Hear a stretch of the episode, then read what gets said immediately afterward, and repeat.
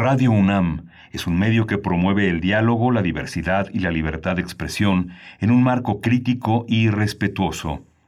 Los comentarios expresados a lo largo de su programación reflejan la opinión de quien los emite, mas no de la radiodifusora. Radio UNAM presenta Primer Movimiento.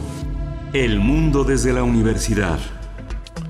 Hola, buenos días. Ya son las 7 de la mañana con 6 minutos, las 6 de la mañana con 6 minutos en, eh, la eh, gran ciudad de Chihuahua, donde nos enlazamos con Ciudad Cuauhtémoc, Ciudad Juárez y la ciudad de Chihuahua a través de la Radio Universidad de Chihuahua. Estamos ya aquí en primer movimiento en este jueves 25 de marzo. Está Frida Saldívar en la producción ejecutiva, está eh, Violeta Berber en la asistencia de producción y estamos eh, también en los controles técnicos, está Arturo González. Berenice Camacho está del otro lado del micrófono en la conducción. Querida Berenice, buenos días. Muy buenos días, buenos días Miguel Ángel Quemain, qué gusto saludarles en este jueves 25 de marzo. No solo se empieza a acabar el mes, el tercer mes del año, sino además se acercan las vacaciones, estas vacaciones y este descanso de Semana Santa. Pues bueno, ya estamos llegando a esa última semana. Eh, eh, de actividades antes de las vacaciones. Un gusto estar con ustedes como cada mañana a través del 96.1 de FM y también en el 860 de la amplitud modulada, igualmente en www radio.unam.mx. Bueno, no hay pretexto, aquí estamos haciendo comunidad cada mañana a pesar de la pandemia, a pesar de la distancia, con mucho gusto haciendo radio pública y radio universitaria.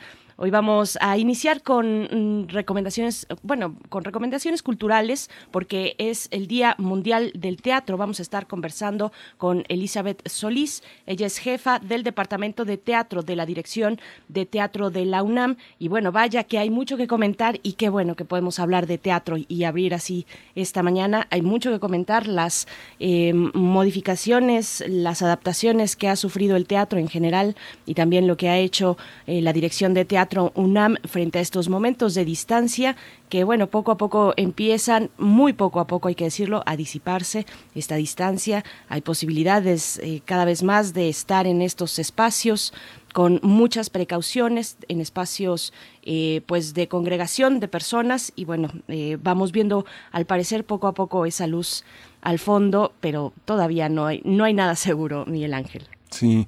Vamos a, mientras tanto, también estamos mirando a las estrellas y mirando al universo y tratando de escuchar todos esos sonidos que nos han traído, todos los adelantos tecnológicos que nos comenta cada 15 días eh, Gloria Delgado Inglada, y es investigadora del Instituto de Astronomía de la UNAM y jefa de la Unidad de Comunicación y Cultura Científica en ese instituto. Hoy vamos a hablar de los nuevos resultados sobre Oumuamua, el objeto interestelar que atraviesa el sistema solar.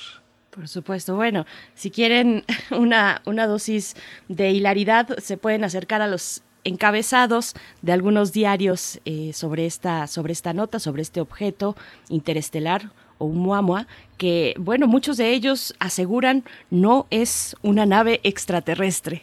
Básicamente es lo que ponen este gran descubrimiento. No, no es este objeto una nave extraterrestre. Bueno, vamos a ver qué nos dice la doctora Gloria Delgado Inglada, pero bueno, es muy interesante acercarse a, esas interpretaciones de la prensa común, no de una prensa científica, por supuesto, mm, sobre este tipo de acontecimientos. Vamos a tener también en la segunda hora, vamos a dar una nota nacional extensa acerca de lo que está de lo que ocurre y continúa en este caso de la ley de la industria eléctrica tras la suspensión definitiva ordenada por un juez. Vamos a ver todos los detalles, las lecturas y los niveles de estas lecturas también, tanto políticas eh, como constitucionales. Vamos a conversar con la doctora Carla Sedano. Ella es secretaria de Gestión Tecnológica y Vinculación del Instituto de Energías Renovables de la UNAM y presidenta de la Asociación Nacional de Energía Solar. También estará en esa misma nota la conversación con el doctor Pedro Salazar Ugarte, director del Instituto de Investigaciones Jurídicas de la UNAM. Sí, hoy me toca el turno de la poesía necesaria y bueno, ya prácticamente está todo listo. Perfecto. Qué buen momento el de la poesía, para después llegar, hoy que es jueves, a la mesa del día que es de Mundos Posibles con el doctor Alberto Betancourt, las sanciones de Joe Biden contra Rusia. También un gran tema, mucho que conversar al respecto y estas recientes tensiones que se han presentado entre dimes y diretes y declaraciones. Bueno, pues vamos a ver cuál es el, trasfondo, como siempre una mirada eh, amplia y, y, de largo aliento que nos comparte el doctor Alberto Betancourt, doctor en Historia, profesor de la Facultad de Filosofía y Letras de la UNAM. Sí, vamos a concluir la, el menú de hoy con derechos humanos. Todos los jueves son de derechos humanos aquí en primer movimiento y vamos a hablar de las violaciones a los derechos de la niñez migrante en el cierre de fronteras por COVID-19. Vamos a tratar este tema con Alicia Vargas Ayala, directora del CIDES IAP, Centro Interdisciplinario para el Desarrollo Social e integrante del Consejo Directivo de la Redim. Por supuesto. Bueno, eh, nuestra productora ejecutiva Frida Saldívar nos recuerda y nos pide, bueno, hay que hacer el recordatorio de que el próximo jueves y viernes, el jueves y viernes de la próxima semana. Nosotros estaremos tomando también un descanso, breve descanso, solamente esos dos días de la semana. Previos días estaremos aquí con ustedes en vivo, lunes, martes y miércoles de la próxima semana. Vamos en vivo eh, para hacerles compañía también en estas vacaciones. No todo el mundo tiene toda la semana o dos semanas. Así es que bueno, estaremos así de esa manera mm, para la próxima. Vamos con nuestro corto informativo sobre COVID-19, información nacional, internacional y también información de la UNAM. COVID-19. Ante la pandemia, sigamos informados. Radio UNAM. La Secretaría de Salud informó que el número de decesos por la enfermedad de la COVID-19 aumentó en México a 199.627.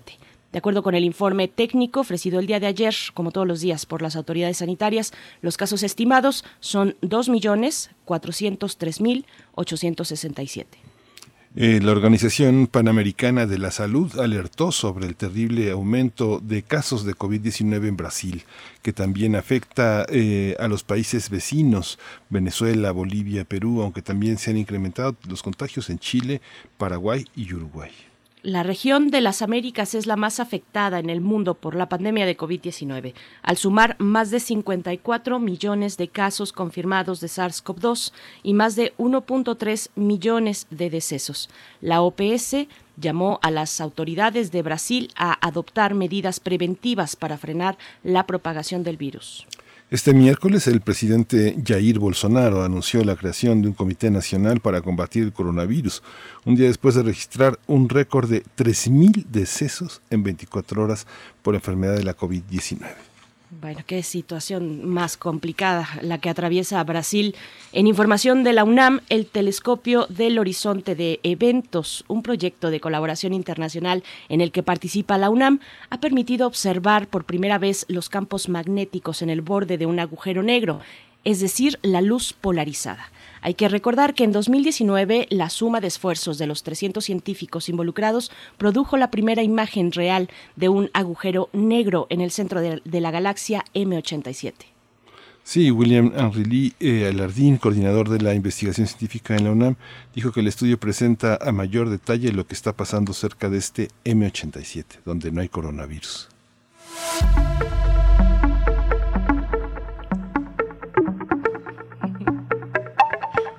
Ni coronavirus ni otra cosa. Vamos con recomendaciones culturales. Música UNAM invita a disfrutar de Transfrontera Nueva York, que bajo la curaduría de John Medesky este jueves presenta a Jen Siyu, vocalista y multiinstrumentalista. La transmisión de este evento estará disponible a las 8 de la noche en las plataformas de YouTube, de Facebook, de Twitter e Instagram de la Dirección General de Música de la UNAM. Así es que bueno, no se pierdan esta eh, este evento Transfrontera Nueva York bajo la curaduría de John Medensky. Y nos vamos a ir con música. Nos vamos a ir con música. Vamos a escuchar de Mónica Salmazo, Menina Amanja.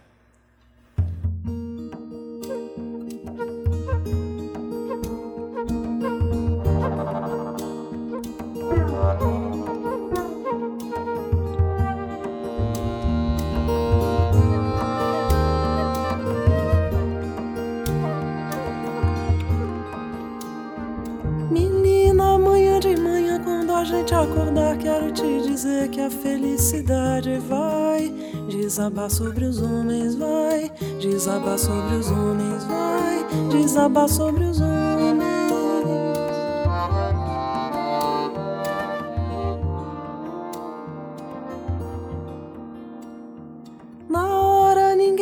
Escapa de debaixo da cama, ninguém se esconde. A felicidade vai desabar sobre os homens, vai desabar sobre os homens, vai desabar sobre os homens. Menina, manhã de manhã, quando a gente acordar, quero te dizer que a felicidade vai desabar sobre os homens, vai desabar sobre os homens, vai desabar sobre os homens. Na hora ninguém escapa debaixo da cama, ninguém se esconde. A felicidade vai desabar sobre os homens, vai desabar sobre os homens, vai desabar sobre os homens. Menina, ela mete medo, menina, ela fecha a roda. Menina, não tem saída de cima de bando de lado. Menina, olhe pra frente, menina, todo cuidado. Não queira dormir no ponto, segura o jogo, atenção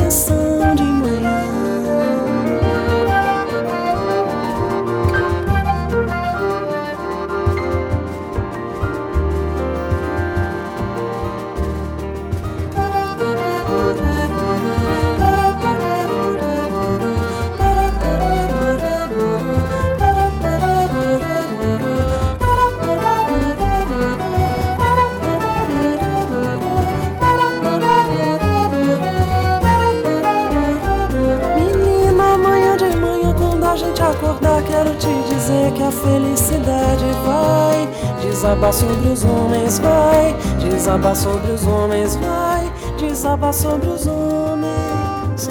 Na hora ninguém escapa debaixo da cama, ninguém se esconde. A felicidade vai desabar sobre os homens, vai desabar sobre os homens, vai desabar sobre os homens. Menina, ela mete medo, menina, ela fecha a roda. Menina, não tem saída de cima de bando de lado. Menina, olhe pra frente, menina, todo cuidado. Não queira dormir no ponto, segura o jogo, atenção de manhã.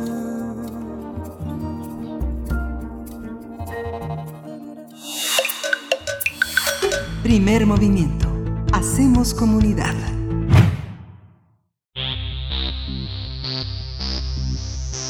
Festivales, ferias y más.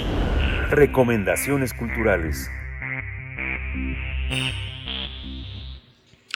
Este sábado 27 de marzo se celebra el Día Mundial del Teatro.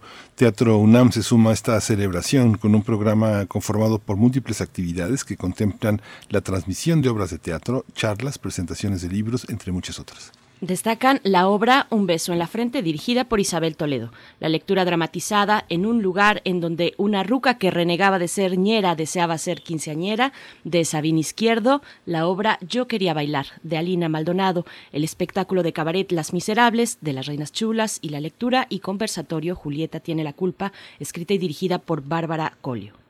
Con el tema Sin esperar a Godot, mirando desde el futuro, Teatro UNAM, junto con instituciones dedicadas a la creación, producción y promoción del trabajo escénico, celebrarán el Día Mundial del Teatro a un año del cierre de recintos culturales por la emergencia sanitaria por la pandemia de COVID-19.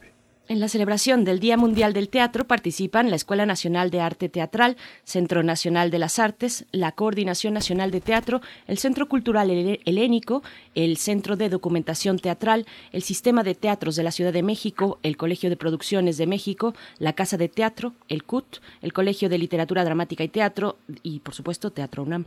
Sí, vamos a conversar sobre esta celebración del Día Mundial del Teatro y las actividades programadas por la UNAM y cómo le echaron todos eh, bulto a esta celebración, que es muy impresionante la, la, la coordinación de tantas instituciones. Está eh, Elizabeth Solís, ella es la jefa del Departamento de Teatro de la Dirección de Teatro UNAM. Le doy la bienvenida. Buenos días, Elizabeth Solís. Bienvenida al primer movimiento.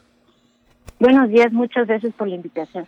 Gracias, Elizabeth Solís. Bueno, nos gusta mucho en este espacio hablar de teatro. Mi compañero Miguel Ángel Quemain, bueno, es todo un conocedor de la escena teatral y dancística también. Es muy emocionante ver además este esfuerzo de tantas instituciones en este momento para hacer frente a la pandemia. Pero me quiero detener en el título de este el lema que decidieron, sin esperar a Godot, mirando desde el futuro. Qué, qué bello eh, qué bella manera de referirnos a este momento de incertidumbre. Cuéntanos un poco de cómo ha sido este proceso para llegar al Día, al día Mundial del Teatro, Elizabeth. Claro que sí. Pues un poco el nombre, el título en esta ocasión hace referencia al accionar, ¿no?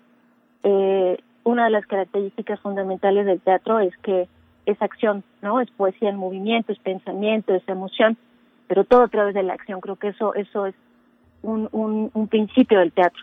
Eh, para quienes no ubiquen mucho el, título de la obra, es una obra que hace eh, referencia a la espera de algo, ¿no? Una esperanza, un, un ente poderoso que venga y salve, que resuelva. Entonces, eh, creo que un poco la, la intención en el caso de, de esta edición especial es poder, como comunidad teatral nacional, internacional por supuesto, pero en este caso nacional, hacer un frente común y hacer un programa efectivamente muy ambicioso tratando de pues de, de hacer un, una, una postura, ¿no? De clarificar nuestra postura, que es que el teatro está vivo, que en este momento ha sido muy difícil poder tener eh, las funciones como hasta ahora las hemos conocido, pero que el accionar no se ha detenido, ¿no? Que seguimos eh, generando ideas, trabajando con las compañías, eh, en algunos casos, como en esta programación, hay algún proyecto que está hecho, es proceso para esto, y eh, en el caso de Teatro parte de la programación está pensada un poco en relación a eh, la comunidad teatral como ente que genera, ente que acciona, ente que reacciona incluso ante momentos tan complejos como los que estamos viviendo hoy día, ¿no?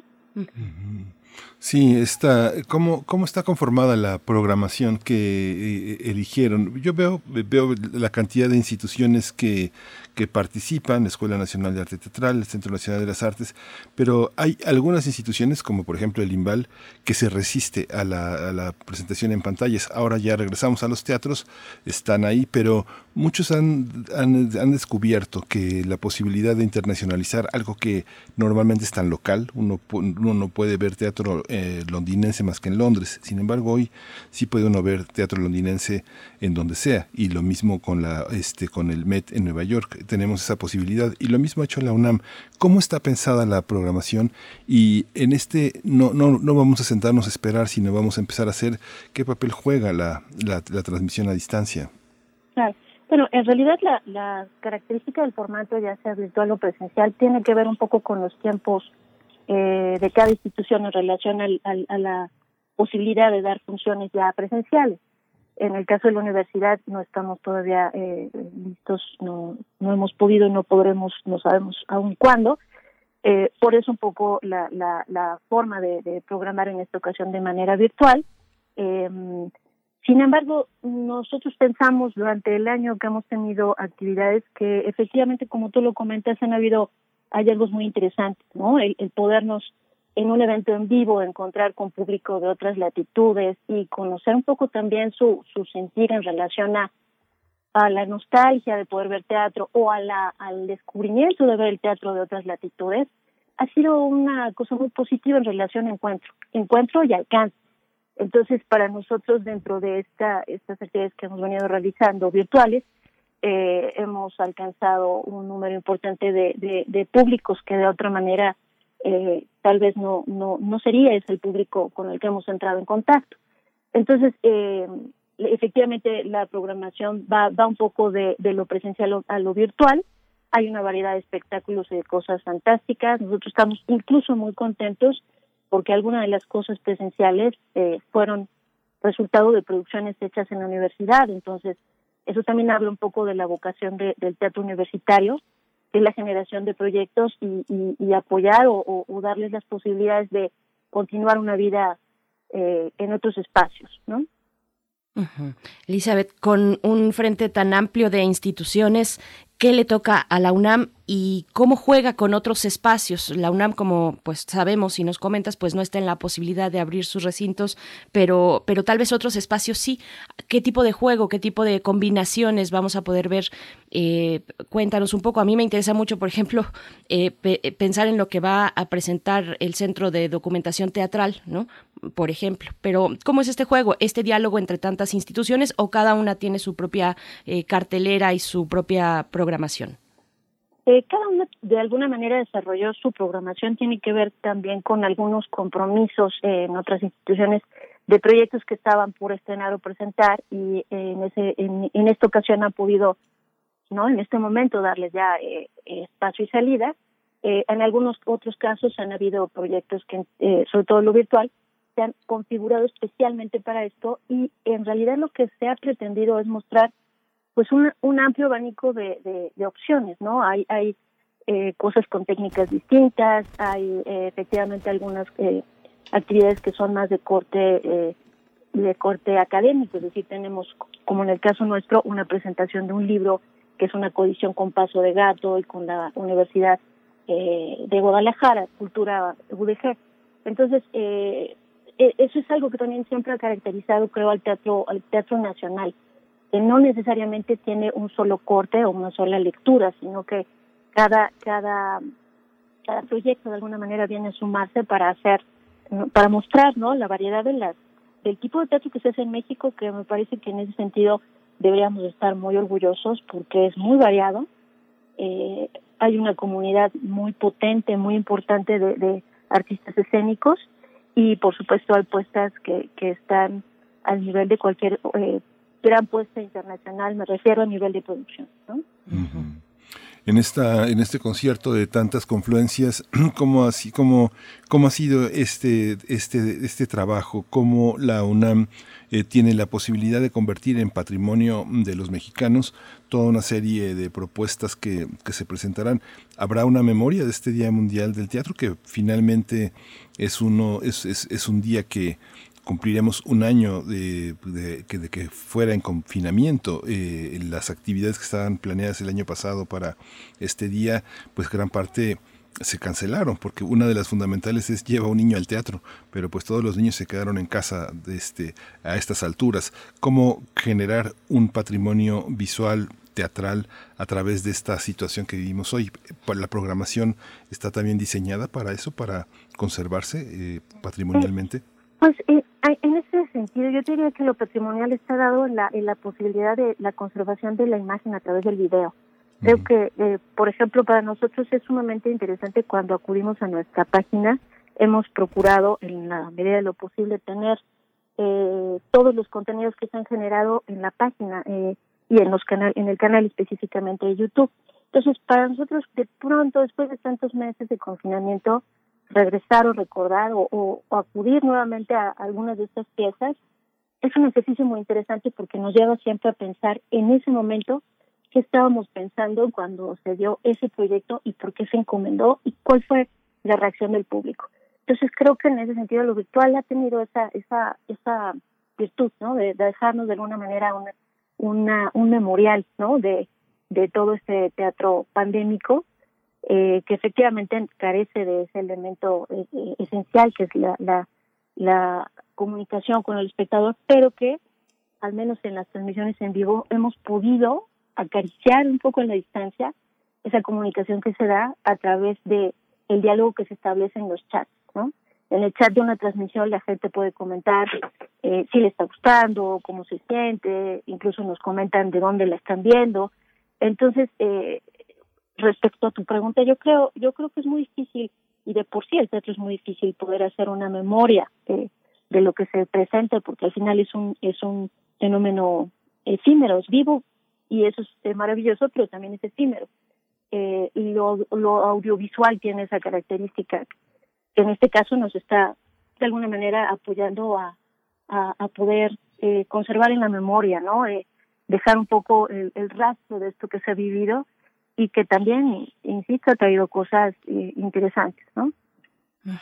Elizabeth, y, y sin embargo, no todas las compañías teatrales se sienten con las habilidades suficientes para o tal vez los deseos también, no lo sé, bueno, la, necesidad es mucha, pero, pero al menos con las habilidades para presentar sus trabajos en, un, en, el cuadro de una pantalla. ¿Cómo ha sido esto? ¿Cómo ha sido el trabajo, pues esos, esos obstáculos y, y los obstáculos librados también del trabajo de tantas y tantas compañías en, en este país que, bueno, han hecho un esfuerzo extraordinario para mantenerse un poco, para sobresalir un poco, aliarse también. ¿Cómo, cómo ves este panorama?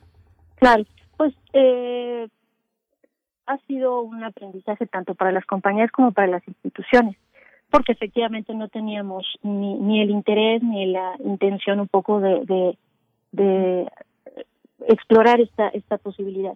Y sin embargo, lo, lo que hemos descubierto es que por parte de las compañías eh, ha habido mucha avidez en relación a, poder asistir de nuevas herramientas. en la medida de lo posible también las algunas instituciones, eh, no solo en México, sino de carácter internacional, han puesto al alcance algunos materiales contenidos donde de alguna manera las compañías han podido no tomar ejemplos, referencias y hacerse de sus propias estrategias. Eh, en ese sentido, eh, creo que también el aprendizaje ha sido bastante importante. Como bien dices, no todas las compañías han podido no eh, cruzar esa esa esa línea pues entre lo, lo, tecnológico y lo y lo presencial. Eh, y sin embargo creo que las que lo han hecho lo han hecho con mucha con mucha eh, con mucha disposición y mucha capacidad también de, de adaptarse de aprender de descubrir. Y creo que eso es un elemento también que de pronto nos ha recordado todo este proceso de creación de la puesta en escena, porque en una obra al final nada está hecho, nada está dicho, se va construyendo ladrillito tras ladrillito y esa también ha sido la experiencia con lo virtual, ¿no? Hemos tenido que aprender, eh, para empezar en algunos casos, eh, a descubrir que un celular puede ser una cámara muy útil, ¿no?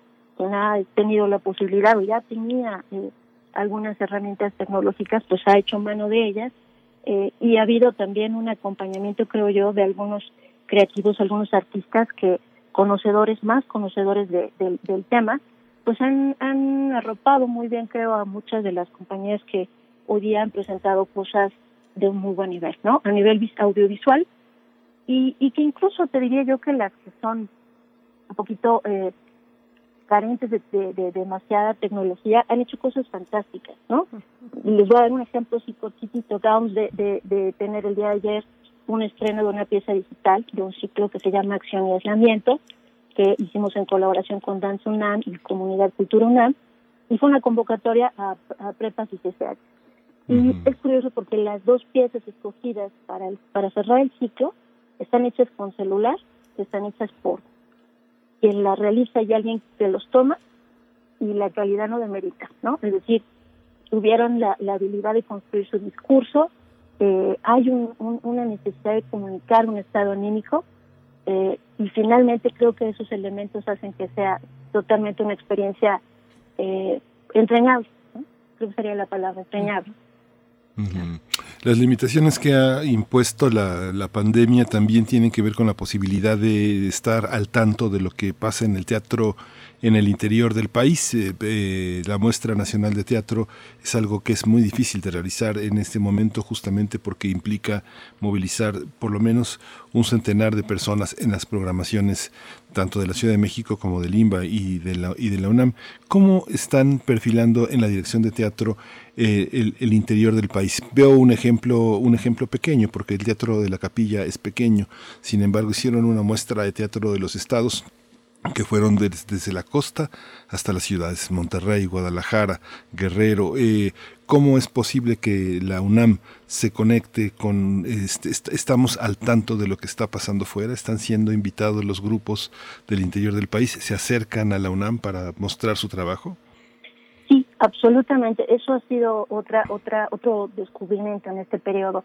El, el tema de los traslados efectivamente ha sido, es muy complejo en este momento y eh, durante un año hemos tenido invitados a muchas compañías no no podría darte en este dato en este momento el dato preciso pero hemos tenido eh, muchísimo más comunicación con compañías al interior de la República y esto es precisamente por el tema virtual entonces hemos trabajado eh, por ejemplo tenemos la residencia expuesta que esta en esta ocasión para la segunda edición la estamos realizando con una compañía de Tampico, que es la compañía 2.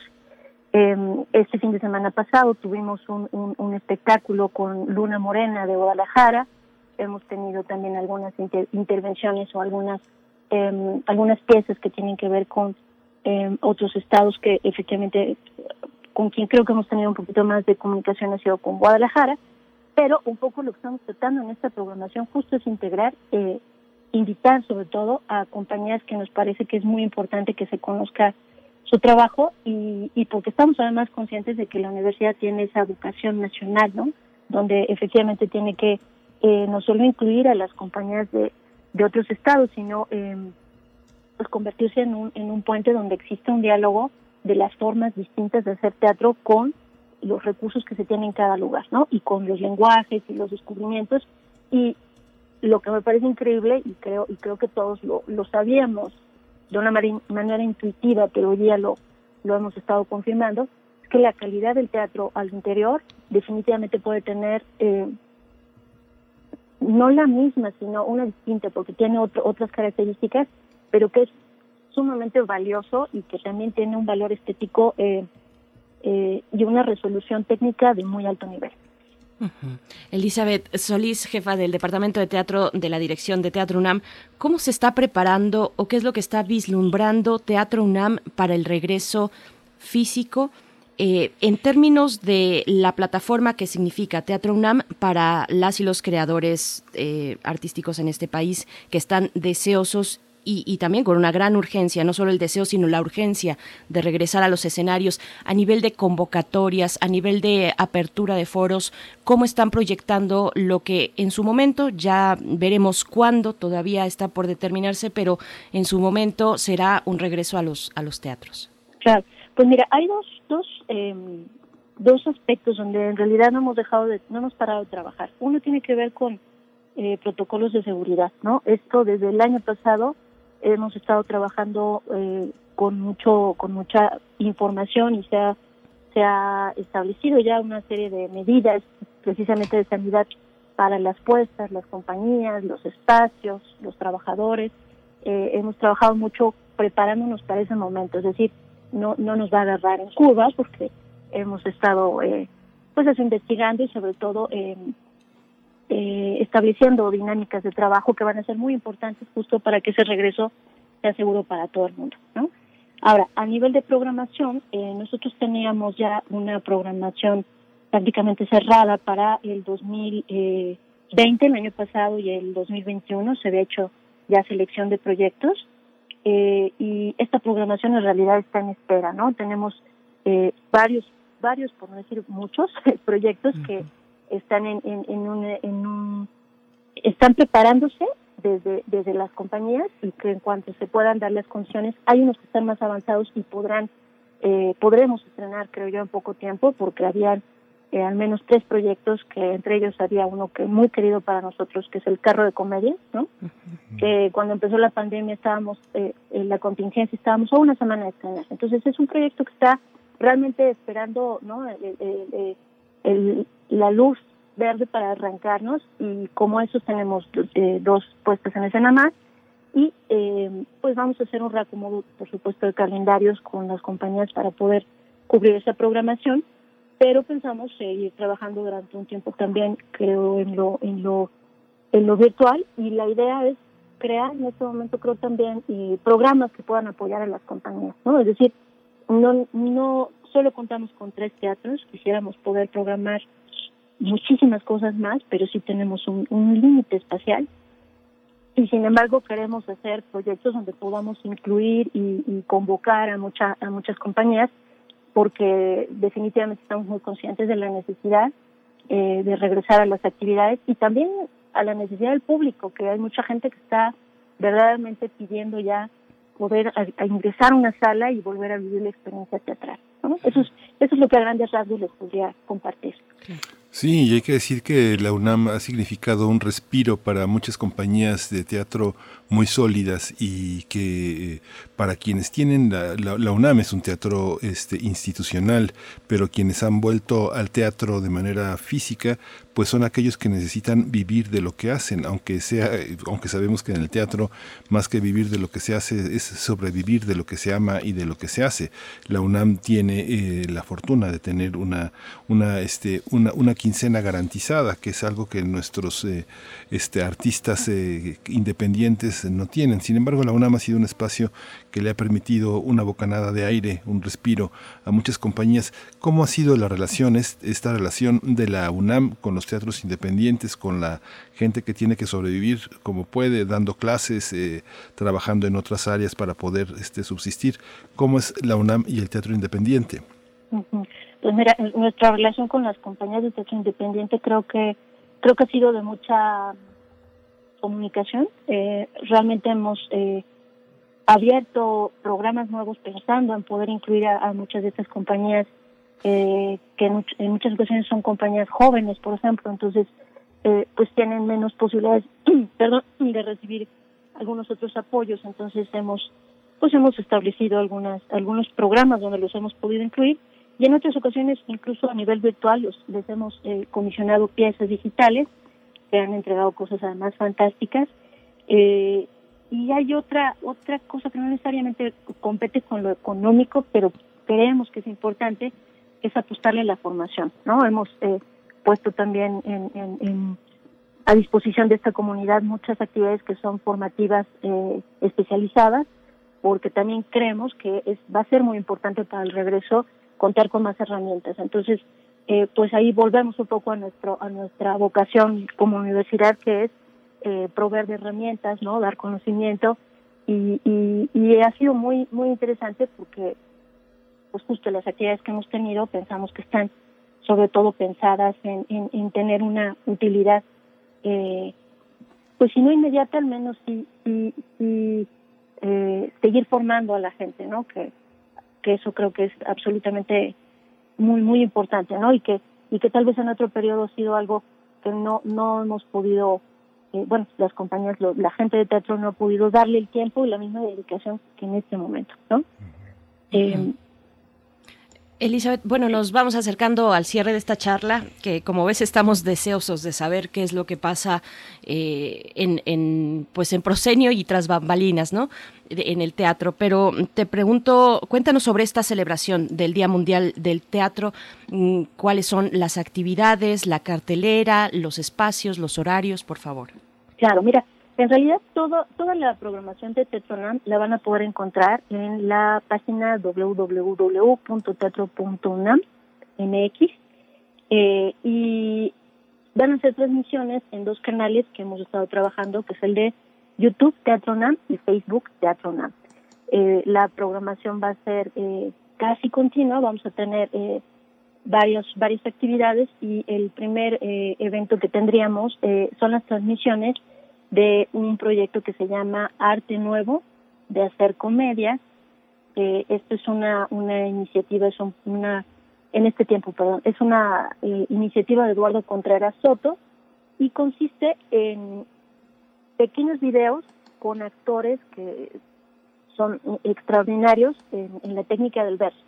Entonces van a, actuar algunas escenas de obras muy importantes del siglo de oro, de autores como Sor Juan Inés, eh, Miguel de Cervantes, que en este caso más que teatro es un fragmento de uno de sus textos, ¿no? Tirso de Molina, Calderón de la Barca, eh, entre otros, ¿no? Y, y la idea un poco es que estamos haciendo eh, unos bloques, que habrá uno a las 11 de la mañana, otro a las 2 y otro a las 4, donde lo, lo que es sumamente, sumamente interesante, o a nosotros nos los ha parecido mucho, es eh, no solo conocer algunos fragmentos de estas obras que son muy importantes, sino eh, ver a un actor con un texto frente a una cámara y nada más y, y, generar emoción. Creo que eso eso es eh, una experiencia muy linda que de alguna manera remite a, a, la importancia del actor, ¿no? La relevancia del actor en el fenómeno. Eh, después a las 12 vamos a tener la presentación de, de una coedición, como les comentaba, con Paso de Gato y la UDG, que se llama No hay más poesía que la acción.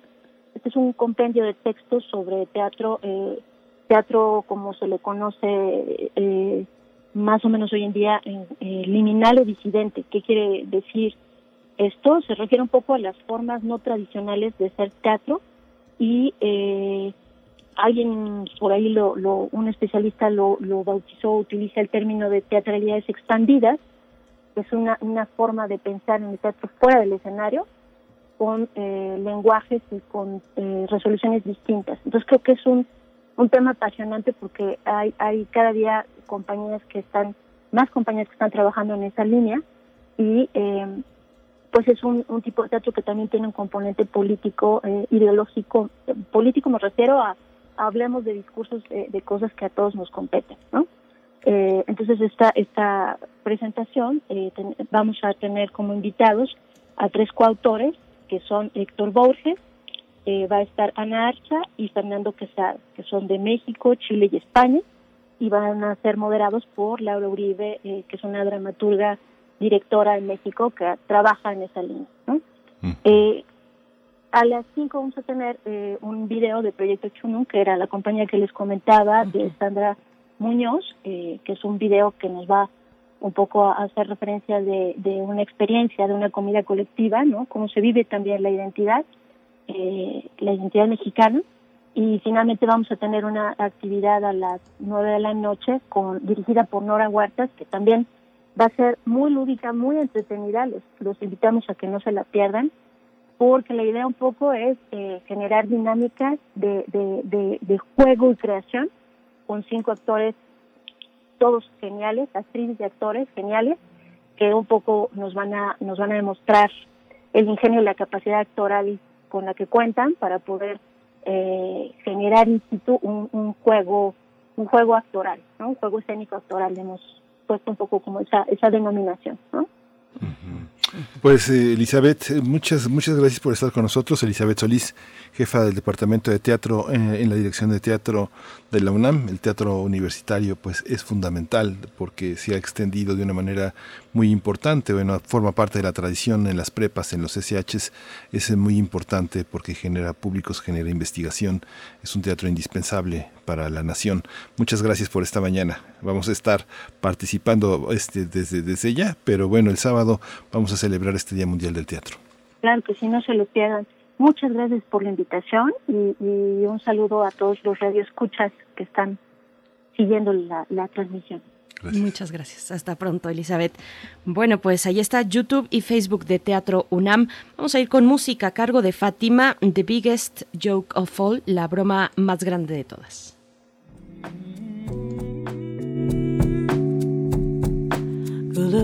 Tell me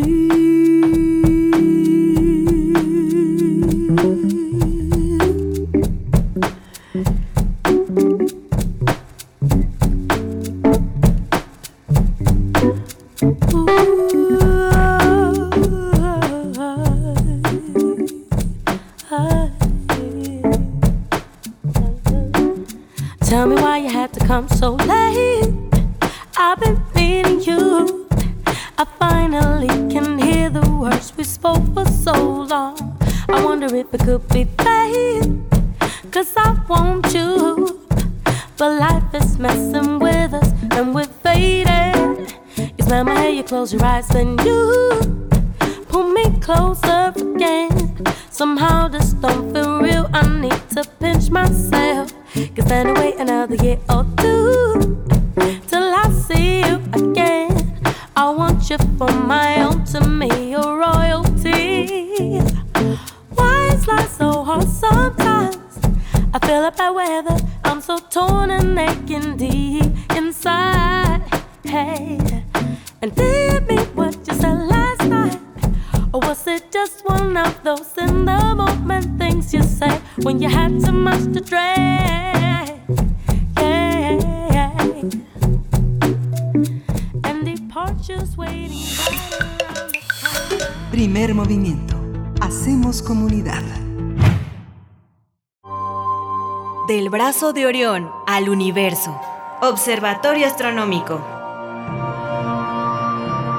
Nos acompaña ya en esta mañana de jueves la doctora Gloria Delgado Inglada. Ustedes ya la conocen y si no, la presento. Ella es investigadora del Instituto de Astronomía de la UNAM y es jefa de la Unidad de Comunicación y Cultura Científica ahí, en ese mismo instituto. Nos acompaña para mirar eh, el universo en esta ocasión, para hablar de los nuevos resultados sobre Oumuamua, el objeto interestelar que atraviesa, que atraviesa el sistema solar. Con un gusto grande de escucharte, doctora Gloria. ¿Cómo estás?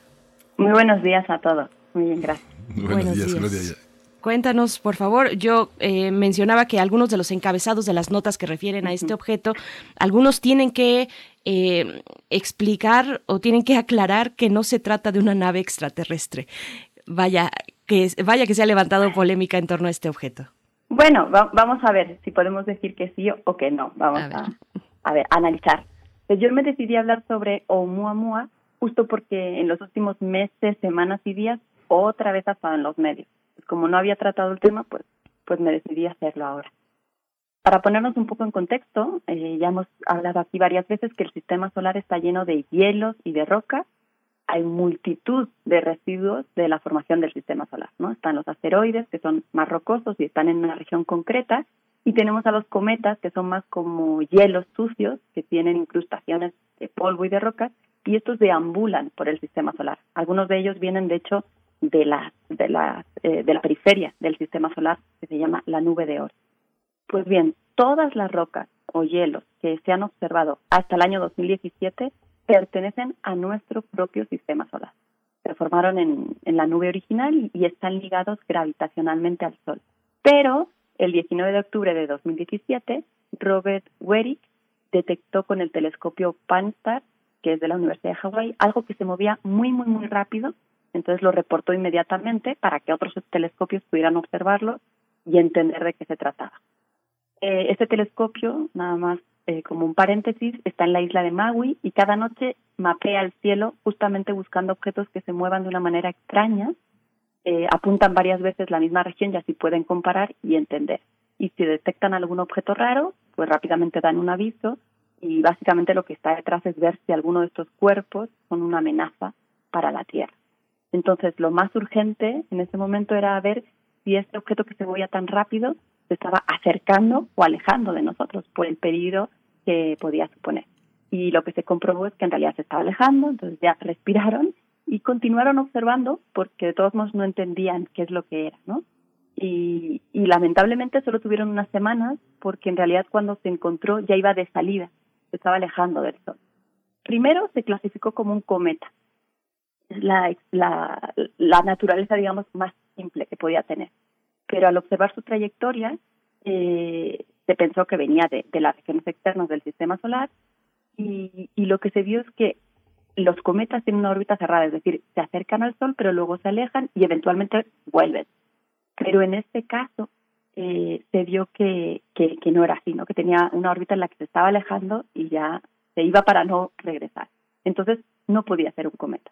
Otro factor en contra es que no se vio una cola del cometa cuando pasó cerca, eh, que esto ocurre cuando se sublima el hielo y se ve ese como resplandor, ¿no? ese material que se está sublimando.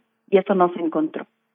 Entonces se pasó a clasificar como un asteroide interestelar, es decir, un cuerpo que no se formó junto con el Sol, los planetas y el resto de las rocas que orbitan nuestra estrella, sino que venía de fuera de nuestro hogar.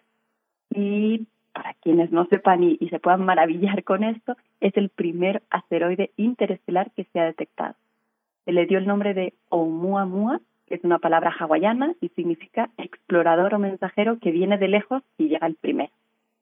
Y nada más quiero hacer una pausa de nuevo. Es la primera vez que somos capaces de identificar un trozo de roca que llega desde otro sistema solar diferente al nuestro. Esto es, bueno, maravilloso. Entonces, este cuerpo ni está ni ha estado nunca ligado al Sol. Y esto se sabe, como decía antes, por su, su trayectoria que es muy particular. Si pensamos en el sistema solar como un disco donde está el Sol y los planetas, es como si este objeto nos hubiera llegado desde arriba y lo hubiera salido de lado. Eh, es una cosa muy, muy, muy extraña que no, que no se había eh, visto antes. Posteriormente se siguió estudiando y además se vio que el brillo del objeto cambia mucho, en un factor 10 en tan solo 7 horas. Y la explicación que se dio es que debe ser muy alargado. A lo mejor vieron la imagen que puse yo en, en Twitter. Ahí tiene una forma como de puro. Y, y esto es porque hay momentos en que lo, vemos la parte larga y entonces vemos un brillo más grande y cuando vemos la parte más pequeña, pues el brillo es 10 veces menos. Se propuso también que era rocoso, metálico, del tamaño más o menos de un rascacielos y que pues no tiene agua porque justamente no se vio esa cola, ¿no? Cuando pasó cerca del sol. Y aquí viene una parte interesante, como mínimo. Tiempo después surgió otra alternativa, eh, propuesta por un investigador muy reconocido eh, con una amplia trayectoria de la Universidad de Harvard, y sugirió que se trataba de una nave enviada por una civilización lejana, pero que la nave está averiada. Él dice que como las otras propuestas más simples no acaban de funcionar, pues esta opción también es posible, ¿no? Y él argumenta que pues que este, este objeto pasa muy cerca de la Tierra, entre la Tierra y el Sol, en esa zona que llamamos de habitabilidad, es decir, donde puede haber agua líquida y por tanto podría haber vida, ¿no? Entonces dice que, que es algo como muy, no puede, no puede ser casual, debe haber una intención para que un objeto así pase justo en una zona tan particular. Eh, es más, sugiere que se trata de una vela solar artificial y que se está sirviendo de la luz del sol para avanzar, para propulsarse pero como está averiada, pues no avanza tan rápido. Y su trabajo, más allá de, aparecer en los medios con estos titulares, su trabajo está publicado en una revista científica en 2018 y además en un libro que salió a la luz el, mes pasado y por eso se ha vuelto a hablar otra vez de, todo este tema y se le ha dado muchísima publicidad a esta hipótesis. Después de, esta idea algo complicada, digamos, eh, un grupo de 14 expertos publicaron un artículo un año después ellos revisaron todas las evidencias que se tenían y lo que concluyen es que Oumuamua, aunque es muy raro y no se ha visto algo así antes, tiene un origen natural. Y de hecho, en agosto de 2019 se detectó el segundo cuerpo interestelar, Borisov. A lo mejor escucharon de él. Pero en este caso sí que es lo que se esperaba encontrar eh, de un objeto interestelar. Y es más bien eh, como un cometa, ¿no? Entonces, ahora se tienen dos objetos interestelares, uno normal, digamos, y otro raro. Los cálculos lo que nos dicen es que una vez al año un cuerpo de fuera de nuestro sistema solar debe atravesar el sistema solar. Pero claro, muchas veces son objetos débiles y pues por eso quizás hasta ahora no hemos detectado hasta el momento más que dos. Y ya para ir concluyendo, quiero hablar de las dos propuestas más recientes y una de ellas es que se sugirió que es un iceberg, pero de hidrógeno, y el problema es que el hidrógeno es difícil de que se mantenga congelado en todo su viaje de desde hace cientos de millones de años que está viajando por, por la galaxia. Y entonces, hace unos días, se publicó que, que podría ser un iceberg, pero no de hidrógeno, sino de nitrógeno. Y esto además explicaría por qué no se vio la cola, porque las observaciones están, eh, los instrumentos eh, que se usan podrían detectar colas hechas de hielo de hidrógeno, pero no de nitrógeno. Entonces, además, apoyando esta idea, pues en nuestro propio sistema solar tenemos a Plutón, que es un pequeño mundo de nitrógeno congelado. Así que, bueno, de hecho, en este artículo lo, que se sugiere es que hay otro sistema planetario en el que hubo un choque entre un planeta enano congelado tipo nuestro Plutón con una roca parecida a las que hay en nuestro cinturón de Kuiper. Y en esa colisión se desprendió un pedazo del planeta y salió disparado de su sistema planetario hace unos 500 millones de años y empezó a vagar por la galaxia hasta que un día pues pasó lo suficientemente cerca de nosotros como para poder verlo. Incluso el color rojizo que se le adjudica a Oumuamua pues se corresponde con el color rojizo que tiene Plutón. Y los autores van un poco más allá, nos dicen que este sistema planetario debe estar en el brazo de Perseo por su trayectoria. De hecho, se ha propuesto una nueva forma y esta nueva forma la pueden ver en el tweet de primer movimiento eh, ahí aparece, es más parecido a un hot page, es lo que se crea ahora. Entonces, bueno, algo interesante es que hasta ahora no se sabía si existían objetos como Plutón en otros sistemas solares. Y ahora, pues lo que parece es que se pudo ver el resto de uno de ellos pasar justo frente a nosotros. Esta propuesta resuelve muchos problemas que se tenían, pero como siempre deja algunos aspectos que, que no se pueden resolver, así que no es cosa concluida. Y para nada más dejarles pensando, pues tenemos que reflexionar qué es más casualidad, que un objeto interestelar raro y que no entendemos pase tan cerca de nosotros que podamos detectarlo, o si una nave espacial averiada de una civilización lejana pase cerca de nosotros y se vaya sin más. Pues lo maravilloso es que Oumuamua se fue para no volver. Así que es muy probable que en realidad nunca podamos saber de qué se trata exactamente. Tenemos que esperar a ver si con nuevos telescopios pues podemos encontrar más viajeros interestelares y así podemos ir construyendo una mejor idea sobre estos escombros que hay en nuestro vecindario. Sí, Gloria Delgado Inglada, ¿qué, qué cuento, qué cuento nos has echado hoy?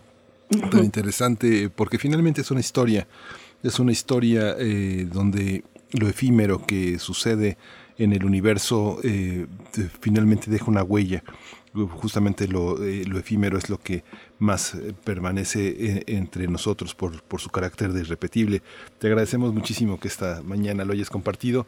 Alguna, este, pues nada más, ya nos dieron las 8 de la mañana, tenemos que despedirnos de la radio universitaria de Chihuahua, pero te agradecemos mucho. Nos vemos en 15 días, Gloria. Gracias a ustedes, un abrazo. Un abrazo. Pues nos vemos en, en, unos, en unos minutitos. Quédese aquí en Radio UNAM en primer movimiento.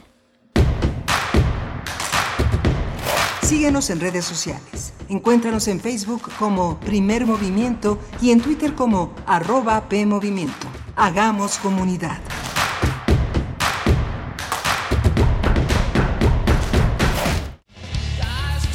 Calme Cali, Mimagoshko, Makta Shuduk, Tetzaduk, FM, Yatpushebo Pushkoxpe, Radio Nam. Calme Cali, quinta temporada todos los jueves a las 10 horas por el 96.1 de FM. Retransmisión, domingos 15.30 horas. Radio UNAM, Experiencia Sonora. Duele todo lo que estamos viviendo. Duele hasta el alma. Pero si algo tenemos las y los mexicanos, es que siempre nos unimos y salimos adelante. Así que no importa si odias la política lo que realmente importa es sanar a México, sanar los trabajos perdidos, la inseguridad, los centros de salud. En RSP queremos sanarte a ti. RSP, sanar a México. Visita redes sociales progresistas.org. ¿De qué estás hecho México? Recuerda la fuerza de la gente que te fundó. En ti está el espíritu de la lucha, no por elección, sino por consecuencia. No elegimos ser guerreros la adversidad nos hizo herederos de mujeres guerreras, de filósofos, ingenieros y emprendedores. En nosotros no cabe la derrota. Hoy más que nunca México, recuerda de qué estás hecho. Fuerza por México. A los partidos nos toca hacer campaña con responsabilidad y respeto por las normas sanitarias. A los medios nos toca difundir información veraz. A quienes votamos nos toca analizar las propuestas. Al INE, a quienes estamos en las mesas de casilla y a las y los observadores electorales nos toca organizar y vigilar las elecciones. Y a ti te toca salir a votar cuidándote y cuidando de todas y todos. Las elecciones las hacemos todas y todos. El 6 de junio el voto sale y vale. Contamos todas, contamos todos. INE.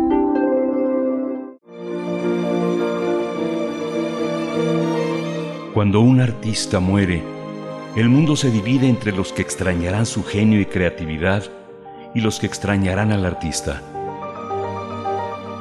Radio UNAM te invita a reescuchar la plática entre Alberto Ruiz Sánchez, Emilio Canec Fernández y Vicente Quirarte sobre el trabajo, docencia y vida de Vicente Rojo. Sábado 27 de marzo a las 12 horas. Retransmisión domingo 28 de marzo a las 17 horas por el 96.1 de FM y por el 860 de AM. Los colores están de luto. Radio UNAM, experiencia sonora.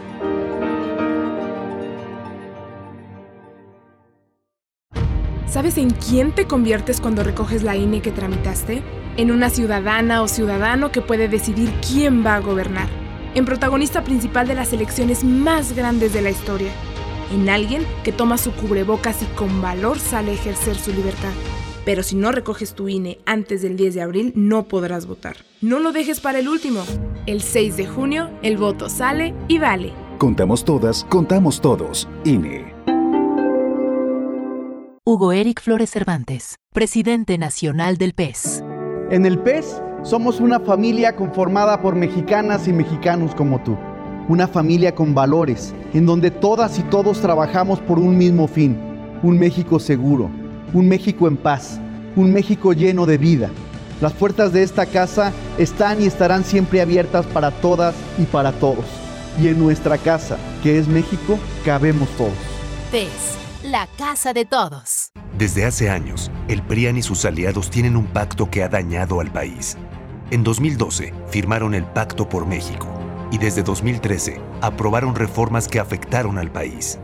En 2018 hicieron todo para frenar el cambio y tras su derrota se han opuesto a las pensiones, becas y eliminar el fuero. Hoy se unen en una perversa alianza. Extirpemos el tumor de la corrupción. Morena. ¿Sabes a cuántos mexicanos llega la red de medios públicos de México?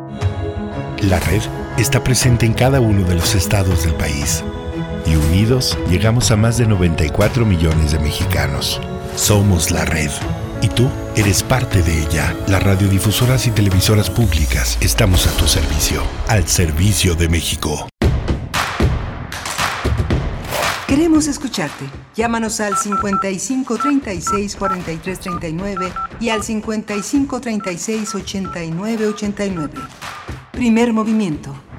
Hacemos comunidad.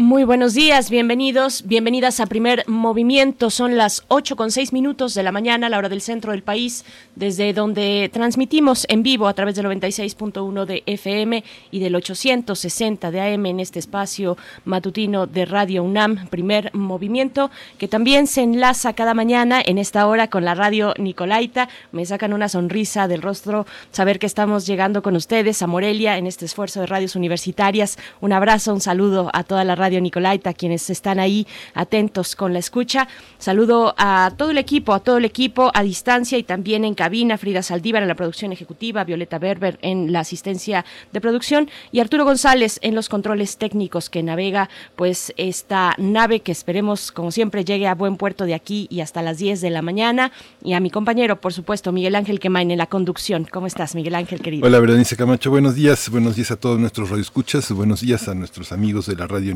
Nicolaita con quienes nos enlazamos eh, diariamente de 8 a 9 de la mañana en esta gran ciudad que es Morelia, Morelia en el estado de Michoacán. Hoy vamos a tener una, nota amplia que, que sigue en el caso de la ley de la industria eléctrica tras la suspensión definitiva ordenada por un juez. Vamos a tratar este tema con la doctora Carla Sedano, y es secretaria de Gestión Tecnológica y Vinculación del Instituto de Energías Renovables de la UNAM y presidenta de la Asociación Nacional de Energía Solar. También estará con nosotros el doctor Pedro Salazar Ugarte. Él es director del Instituto de Investigaciones Jurídicas de la UNAM y un, investigador, un ensayista de primer orden para entender cuáles, cuáles son los temas fundamentales de nuestra realidad nacional a partir del pensamiento jurídico. Así es, así es. Y bueno, les invitamos a acercarse a la Gaceta Universitaria, gaceta.unam.mx, que dedica su portada pues a estos esfuerzos, este apoyo que la UNAM está dando en colaboración con el Plan Nacional de Vacunación contra el virus SARS-CoV-2. Se dispusieron ahora en esta ocasión que toca a la alcaldía de Coyoacán, la ciudad universitaria y preparatoria número 5. Saludos, saludos a la prepa 5, mi alma mater también. Y bueno, nos dice por acá Alfonso de Alba Arcos que ya ayer vacunaron a su mamá. Efectos secundarios inmediatos, euforia familiar contagiosa y muy descontrolada. Esto en el Centro de Exposiciones de Ciudad Universitaria en la UNAM. Así es que bueno, ahí están, nos manda algunas imágenes. Muchas gracias por compartirlas, Alfonso de Alba Arcos. Ojalá que pronto cada día más de nuestros radioescuchas nos puedan comentar lo mismo, que pronto eh, vaya avanzando como va avanzando. El día de hoy se recibió por la mañana, el canciller Marcelo Ebrard se recibió eh, en México, en la capital, en Ciudad de México, muy temprano, un embarque mm, compuesto por un millón de dosis de la vacuna Sinovac China, procedente desde Hong Kong.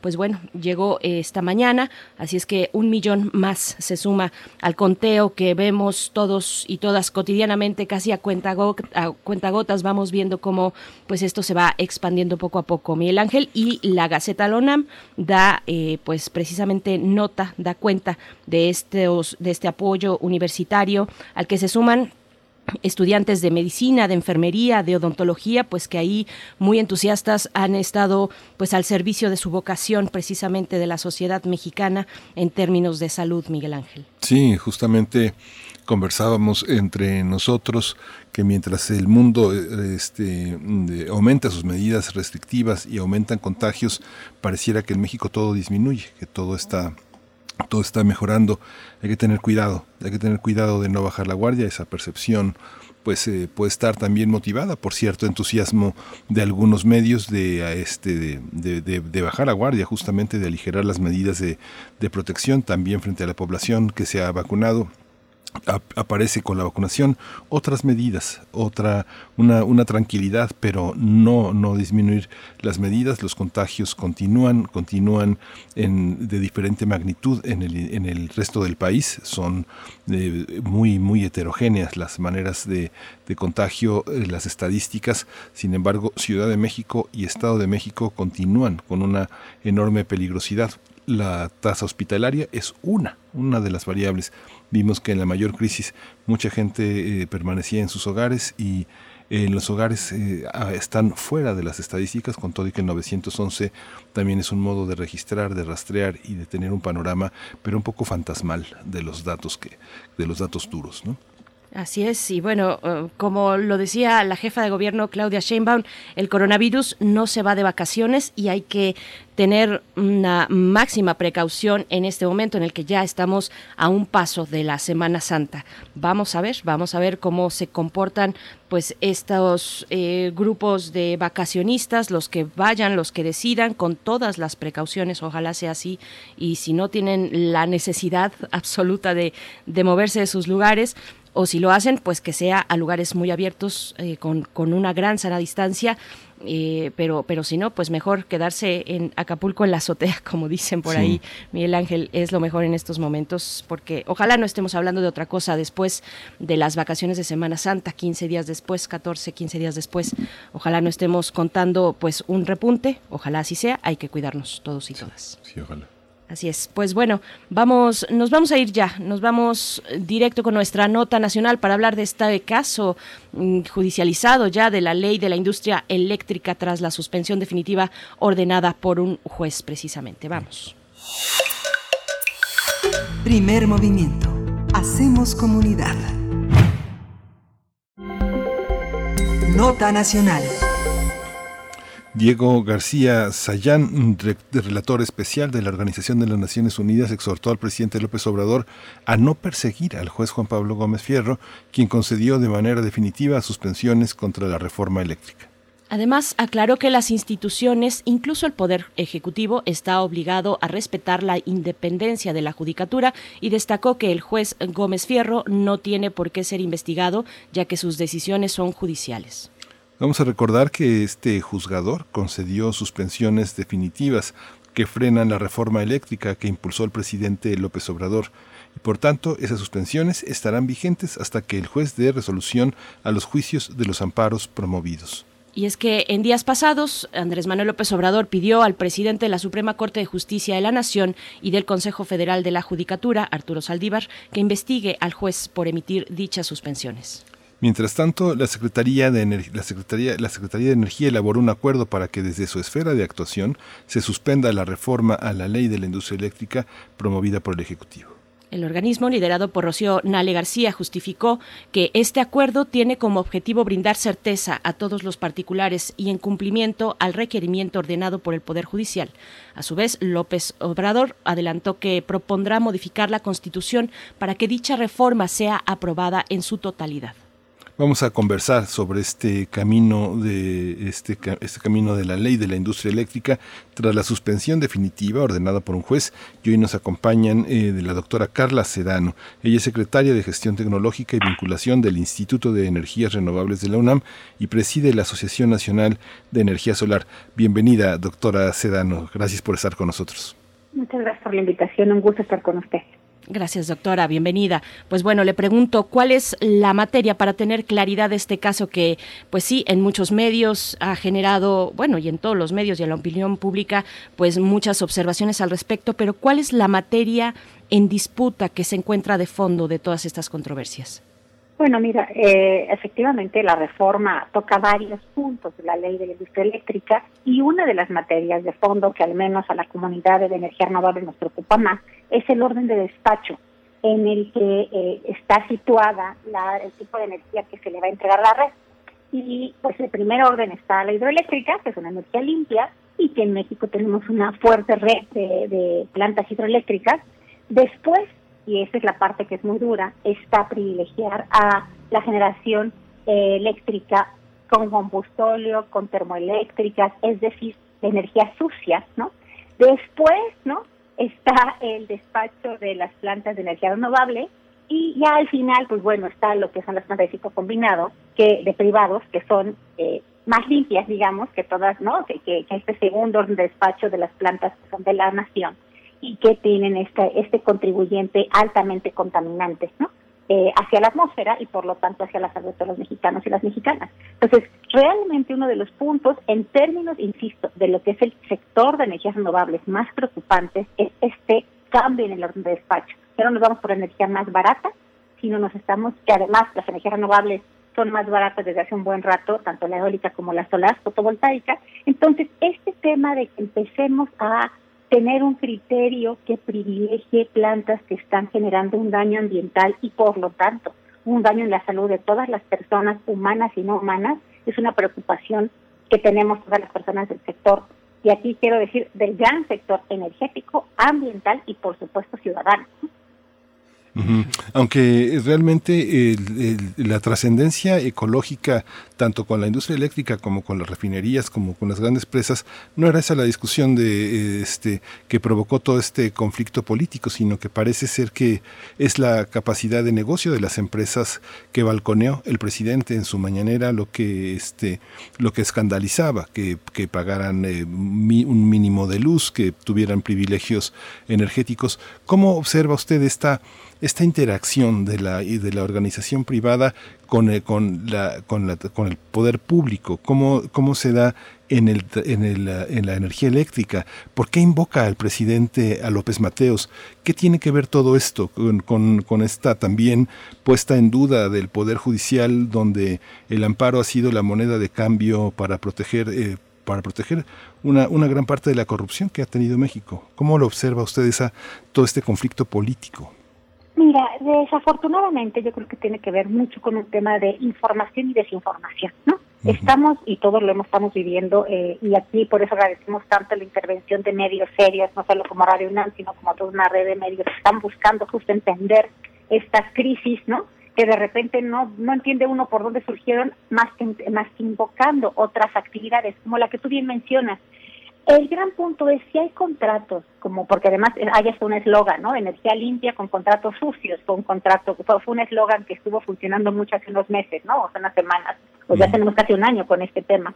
Eh, y creo que el punto es si hay algo sucio, pues que se exponga, que se haga la debido, el debido proceso y que se llame a, la, a rendir cuentas a esas empresas que están haciendo las cosas de manera indebida.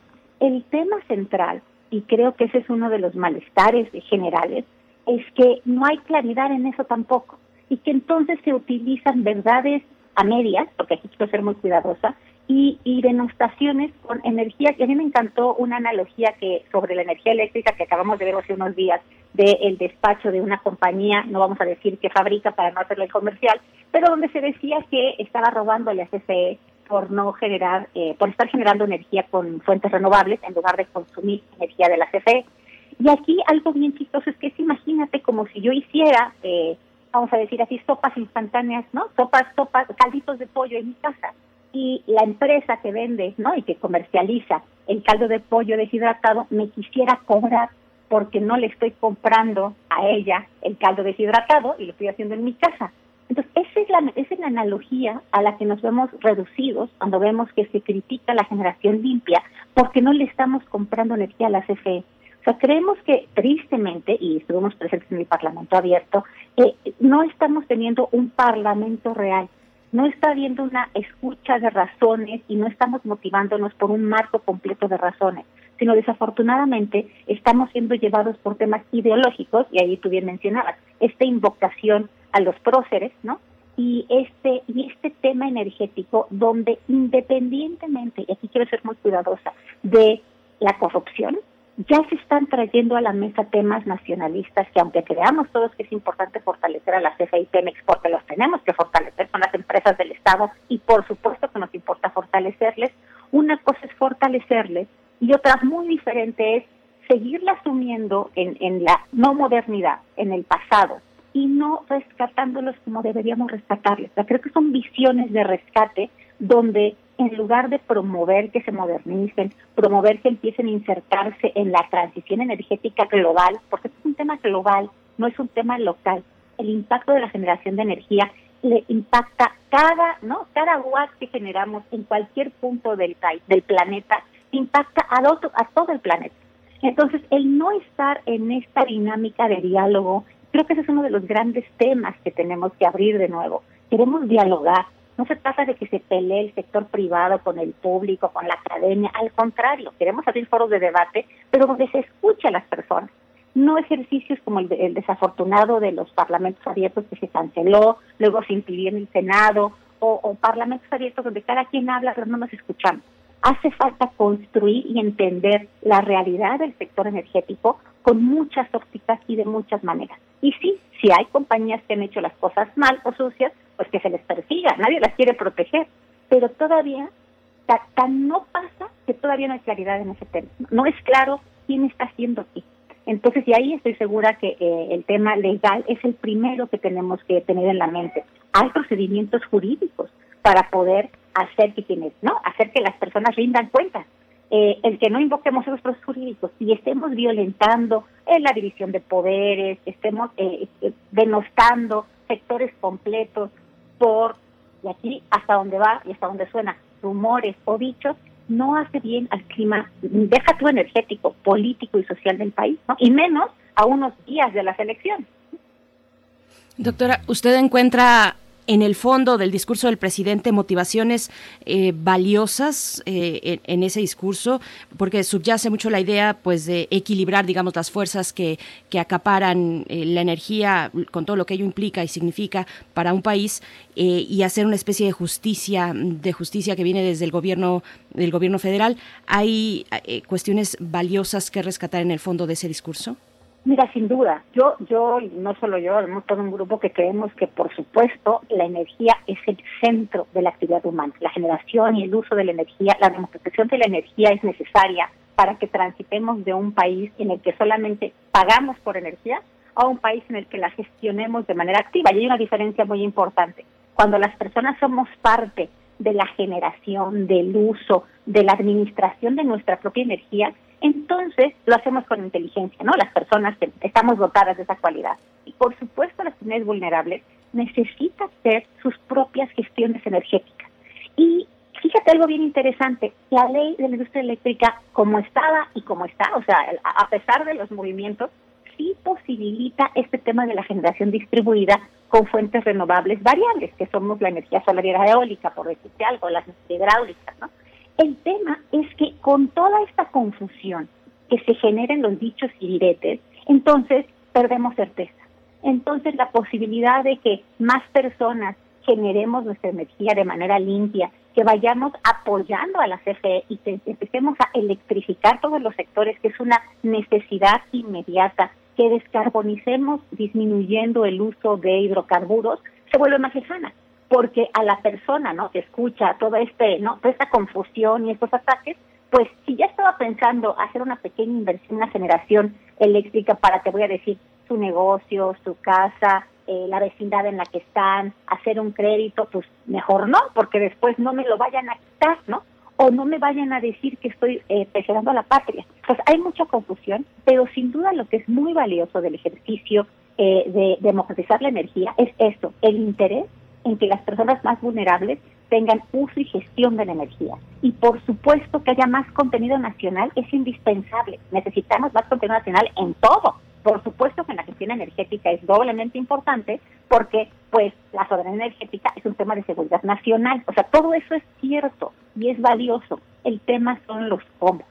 No es que la, la inversión privada sea enemiga de la soberanía nacional. Hay reglas, la reforma eléctrica es clara, la reforma eléctrica es clara, y se pueden hacer las cosas bien. Entonces, si lo que falta es algún reglamento, alguna regla, eh, no, este, de plano hacer un proceso legal contra alguien que le está haciendo mal, pues que se haga, pero que no se impida, y creo que ese es el gran tema, que todas las personas en México podamos ser beneficiadas de las ventajas y las bondades de tener energía realmente limpia mediante energías renovables y además eh, fortalecer nuestro sistema eléctrico. Insisto, sí tenemos que fortalecer a CFE, el mundo se va a electrificar, se está electrificando conforme estamos platicando nosotros tres aquí en este foro, pero tenemos que hacerlo de manera, y aquí es donde está el tema, incluyente, sumar a más personas y este evitar estos mensajes confusos que dejan en la indefensión a las personas más vulnerables, porque ahora esas personas que están en regiones vulneradas, donde no hay acceso a la red eléctrica o donde es de muy mala calidad,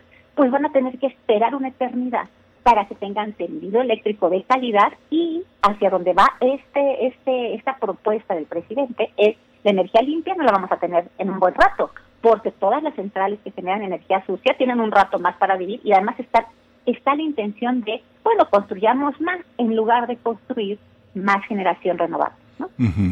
Doctora, hay una, hay una, hay una cuestión, ahora que escucho decir toda este, esta cuestión de la exclusión, de la inequidad social, de todo lo que tendrán que esperar, a, mí me ha llamado mucho la atención, porque he observado el fenómeno, que el desarrollo en muchos momentos en la historia reciente, en los últimos 50 años, del crecimiento de carreteras, de vías de comunicación, de electrificación, tiene que ver más con el desarrollo de las empresas que con el desarrollo de las comunidades. Uno ve carreteras, pero no ve hospitales ni ambulancias ni centrales camioneras, sino que carreteras para que lleguen las cerveceras, para que lleguen las panificadoras.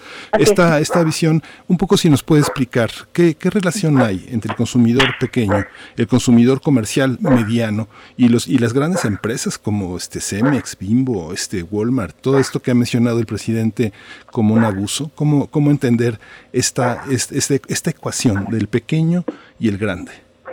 Eh, mira, ahí, y ahí, eh, por supuesto, yo soy ingeniera, ¿no? Te voy a dar mi opinión desde mi punto de vista eh, como ingeniera, que creo que ese es el punto central, y, y por supuesto consciente de las necesidades sociales que tiene nuestro país y de la vulnerabilidad.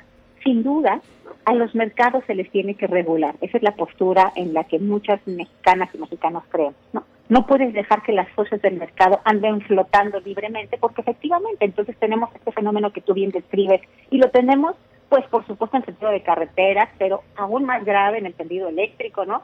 Si CFE no fuese pública, pues ¿por qué llevar energía a las sierras? Pues está caro, peligroso, ¿no? Difícil de llegar, no me van a pagar la luz, ¿no? O sea, la lógica del mercado no puede ser la que se imponga, eso sin duda es algo en lo que creemos muchas personas, ¿no? Eso, digamos que ese es un punto fino que es muy claro. La lógica del mercado no puede ser la que decida la seguridad ni la seguridad energética, pero para eso está el Estado. Y para eso el Estado tiene reglas y puede aclarar sus reglas. Esa es la facultad que tiene el Estado. Pero una cosa es poner reglas, aclarar las reglas, y otra cosa es bloquear por completo cuando además el Estado no es capaz, porque no tenemos el recurso, de eh, generar toda esa otra infraestructura que no podemos hacer. Y ahí es donde vienen estas acciones público-privadas, estas aperturas del mercado inversión eh, privada mexicana y extranjera con ciertas reglas. Entonces, si el mecanismo se puede regular, pues hay que regularlo. Si se reguló y no se siguió, que es un poco lo que el presidente y el grupo que está en, en la federación insisten, bueno, pues hagamos las cosas bien pero ese es el, creo que el punto central es, recordemos que no por cerrarlo de tajo, que además nos va a costar, y eso, insisto, lo sabe mejor la gente que sabe de comercio exterior, pero nos va a costar un ojo de la cara como, como país, como nación, y no por ahorita, de aquí en adelante, el tema de pagar eh, el daño que le hemos hecho a la industria privada, porque al final hay una inversión y hay unos compromisos, ¿no? Y eso, pues, sí tiene normas y reglas, y eso se van a asegurar de que se cumplan, pues ese es uno de los grandes temas. Entonces, en lugar de ponernos a pelear, ¿por qué no ordenamos la casa con diálogo y con consenso? Y sí, fortalecemos para que CFE tenga el recurso de inversión para que pueda hacer lo que hace también la CFE, que es llevar la energía a los más vulnerables, porque tenemos que reconocer que el tendido eléctrico en este país cubre entre el 98 y el 99% de la población, o sea, realmente la CFE y en su momento Luz y Fuerza hicieron un gran trabajo de electrificación necesitamos seguirlo haciendo, porque aún ese 1, 1.5% que no tiene acceso eléctrico, pues todavía requiere del acceso y tenemos que llegar a ella y a ellos, ¿no? Pero eh, necesita eso una fortaleza y la fortaleza no se le va a dar comprando energía cara y cuidando que Pemex tenga combustorio para vender. O sea, e, esa alianza entre Pemex y CFE debe ser virtuosa, no viciosa. Y creo que ahí es donde está el tema. Y hay como sí, o sea, lo que es muy triste para el sector técnico, no, las personas que estamos alrededor, es que hay formas de hacerlo de mejor manera porque técnicamente ya están resueltos. Hay un gran tema, y seguramente tú has leído, ustedes han leído sobre eso, tanto Berenice como Miguel Ángel, sobre el tema del despacho de las fuentes renovables variables a la red. Y que si generamos un ruido, que si es inestable, que si no, hay todo un asunto que es lo que dice, por eso no van primero o no hay que privilegiarlas. El cómputo ¿no? Los sistemas de cómputo ya resolvieron eso, ya tenemos, y además tenemos las capacidades en México, en nuestra Universidad Nacional. Tenemos gente que está trabajando con redes y microredes todos los días. Entonces, técnicamente se resuelve con tecnología mexicana, el Politécnico, ¿no? Eh, tenemos ya esas capacidades. ¿Por qué no aprovecharlas? El CENIDE de Teléfono Nacional de México, realmente la red de conocimiento que se ha generado en México en los últimos años, gracias al SNI, definitivamente, y gracias al CONACYT y la estructura que tenía CONACYT y el SNI, y este sistema de pesos y contrapesos y evaluación de pares, ha generado capacidades en la República para poder contender sin ningún problema con los posibles, eh, decía, eh, vamos a decir así, eh, obstáculos a una integración fluida, sana y confiable a la red Pues aprovechemos ese capital, generemos proyectos para eso y aprovechemos este talento formado por décadas en el país y además estas jóvenes, hombres y mujeres, que están formando las universidades en toda la República para incursionar el sector renovable. Cuando metemos esta incertidumbre al sector, entonces estamos golpeando el futuro de las personas por el tema de salud, pero además de la empleabilidad. El sector renovable es el que emplea a más personas en temas de generación eléctrica y de calor del proceso. Entonces, si queremos apostar al futuro y tener una industria sólida que atienda a los más vulnerables, donde el Estado cuide y vele por el bienestar de las personas y de nuestra juventud, hay que apostarle al sector renovable. O sea, no es un asunto de unas y otras. Aquí el tema es que el, sector renovable tiene ya la infraestructura puesta, nada más la tenemos que aprovechar. Y, y aquí es donde viene el gran tema que me dices, y podemos convivir si los mercados eléctricos están regulados si ponemos la, si, mantenemos las reglas y además las ejercemos, es decir, si combatimos la corrupción en todos los niveles y no solamente desde un discurso generalizado, sino realmente con acciones concretas de, a ver, ¿quién está combatiendo corrupción en tal delegación? Pues con esos, ¿no? ¿Qué empresa está evadiendo? Pues allí. ¿Qué cálculo hizo mal la federación y resulta que nos sale más caro eh, absorber su energía? Pues lo corregimos y se lo planteamos a la empresa. Una labor más pulcra si hacemos eso, no tendríamos esta alta incertidumbre y además esta polarización donde ya hay mucha gente que sin saber de energías renovables, y tú seguramente lo has escuchado, ustedes lo han escuchado, empieza a decir, no, las energías malas, y tú dices, órale, ¿cuándo se volvió la energía solar mala? sí. sí. Sí, doctora Carla Sedano, eh, bueno, se alerta en todas estas en toda esta narrativa se alerta sobre posibles incumplimientos a los acuerdos. ¿Incumplimientos con quién? Esta ley, los efectos de esta ley distingue entre distintos tipos de privados, porque hay privados extranjeros, nacionales, pero también comunitarios, ciudadanos con la posibilidad de generar sus propios eh, medios de, de, energía.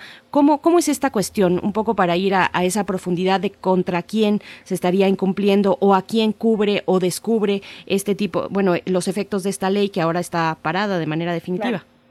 Mira, y ahí es otra de las cosas que son, y, por eso suena estos, estos símiles de que estamos aventando una vara de cañón para poder matar un par de mosquitos, ¿no? A lo mejor no son un par, a lo mejor son cien o mil, pero estamos usando herramientas que no están precisamente, y te digo, insisto, aquí estoy segura que puede abundar mucho más gente que se especializa en otras áreas, pero yo te puedo decir, desafortunadamente, eh, los efectos directos de esta ley eh, efectivamente impactan, vamos a decir, sí están enfocados a las industrias extranjeras que han eh, invertido en México, esos, eh, eh, ellos sí están ahí, pero también están, que creo que ese es el punto, las industrias mexicanas que han invertido con capital extranjero, ¿no? En, mezcla, también están las empresas que no son tan grandes, y esa es la parte que es un poco dolorosa. ha habido este, este tema interesante de decir, bueno, exactamente, está hecho con bisturí este, esta, este tema, estamos atacando a quien se tiene que atacar, pues de manera difícil se diga, ¿por qué atacar? ¿Por qué tener que pensar en vamos a tomar un bisturí para delinear quiénes son las empresas buenas y las malas? Si las reglas son claras, entonces no hay empresas buenas y malas. Hay empresas que siguen las reglas y que no siguen las reglas. Y en efectos indirectos está golpeando a más de mil pymes que se dedican al tema renovable en este país. ¿Por qué? Porque todas están viendo su negocio disminuido, todas. ¿eh? Y estoy hablando de la pyme que tiene dos o tres personas, que instala pequeñas instalaciones fotovoltaicas, estoy hablando de la micropyme que hace mantenimiento a las torres de los parques eólicos, le está golpeando la economía de todo un sector energético que está bollante, como sabes, eh, como lo sabemos desde hace tiempo. Iba muy bien el sector después de años, vamos a decir así, de desconocimiento, de dificultad de que las personas lo entendieran, de que fuera más cara efectivamente la energía en términos económicos. Siempre ha sido la energía renovable más barata en términos sustentables pero era más cara en términos económicos. Tenemos cerca de 6, 7 años que somos más baratas. Ya era un tema rentable a las personas que pues solamente ven el corto plazo, ya hacía sentido. Pero ahora, con toda esta denostación, se están revolviendo, vamos a decir así, del lado directo, pero también del indirecto. Y en esta, en esta, en esta confusión, el aclarar el tema de la retroactividad de la ley también es un asunto, ¿no? Porque efectivamente pues la ley no puede ser retroactiva, pero los efectos de esta sí, ¿no? Al final, si la gente, es, si, hay, si, hay, una empresa que incumple de acuerdo a esto, o le toca el despacho, y es donde está la parte terrible del asunto, pues no te están diciendo que no tengas tu generación de electricidad, solo te están avisando que tú vas al final de la fila, ¿no? Entonces no te voy a comprar energía. Así que tus corridas financieras y la razón por la que invertiste ya no van a dar. Entonces te estoy enviando a la quiebra. Ahí es donde está el tema de, bueno, independientemente si esto es una justicia o no, el acuerdo no fue ese. Entonces se tiene que dar de reparación de daño y entonces vamos a acabar pagando más que si compráramos la energía mejor de una vez. Eh, que creo que ahí es donde están las inconsistencias y el análisis que nos pides debería hacerse caso por caso y definir, a ver, ¿a qué industria estamos afectando? A todas, porque eso sí es un claro caso. La, todo lo que sea generación privada limpia va a entrar después de la generación por plantas del Estado sucia. Eso estamos en el tercer lugar. Pues. ¿De quién es la propiedad de esas plantas? Sea de quien sea. ¿En qué modalidad de contrato esté? Pues esa es parte de las cosas que se tienen que definir.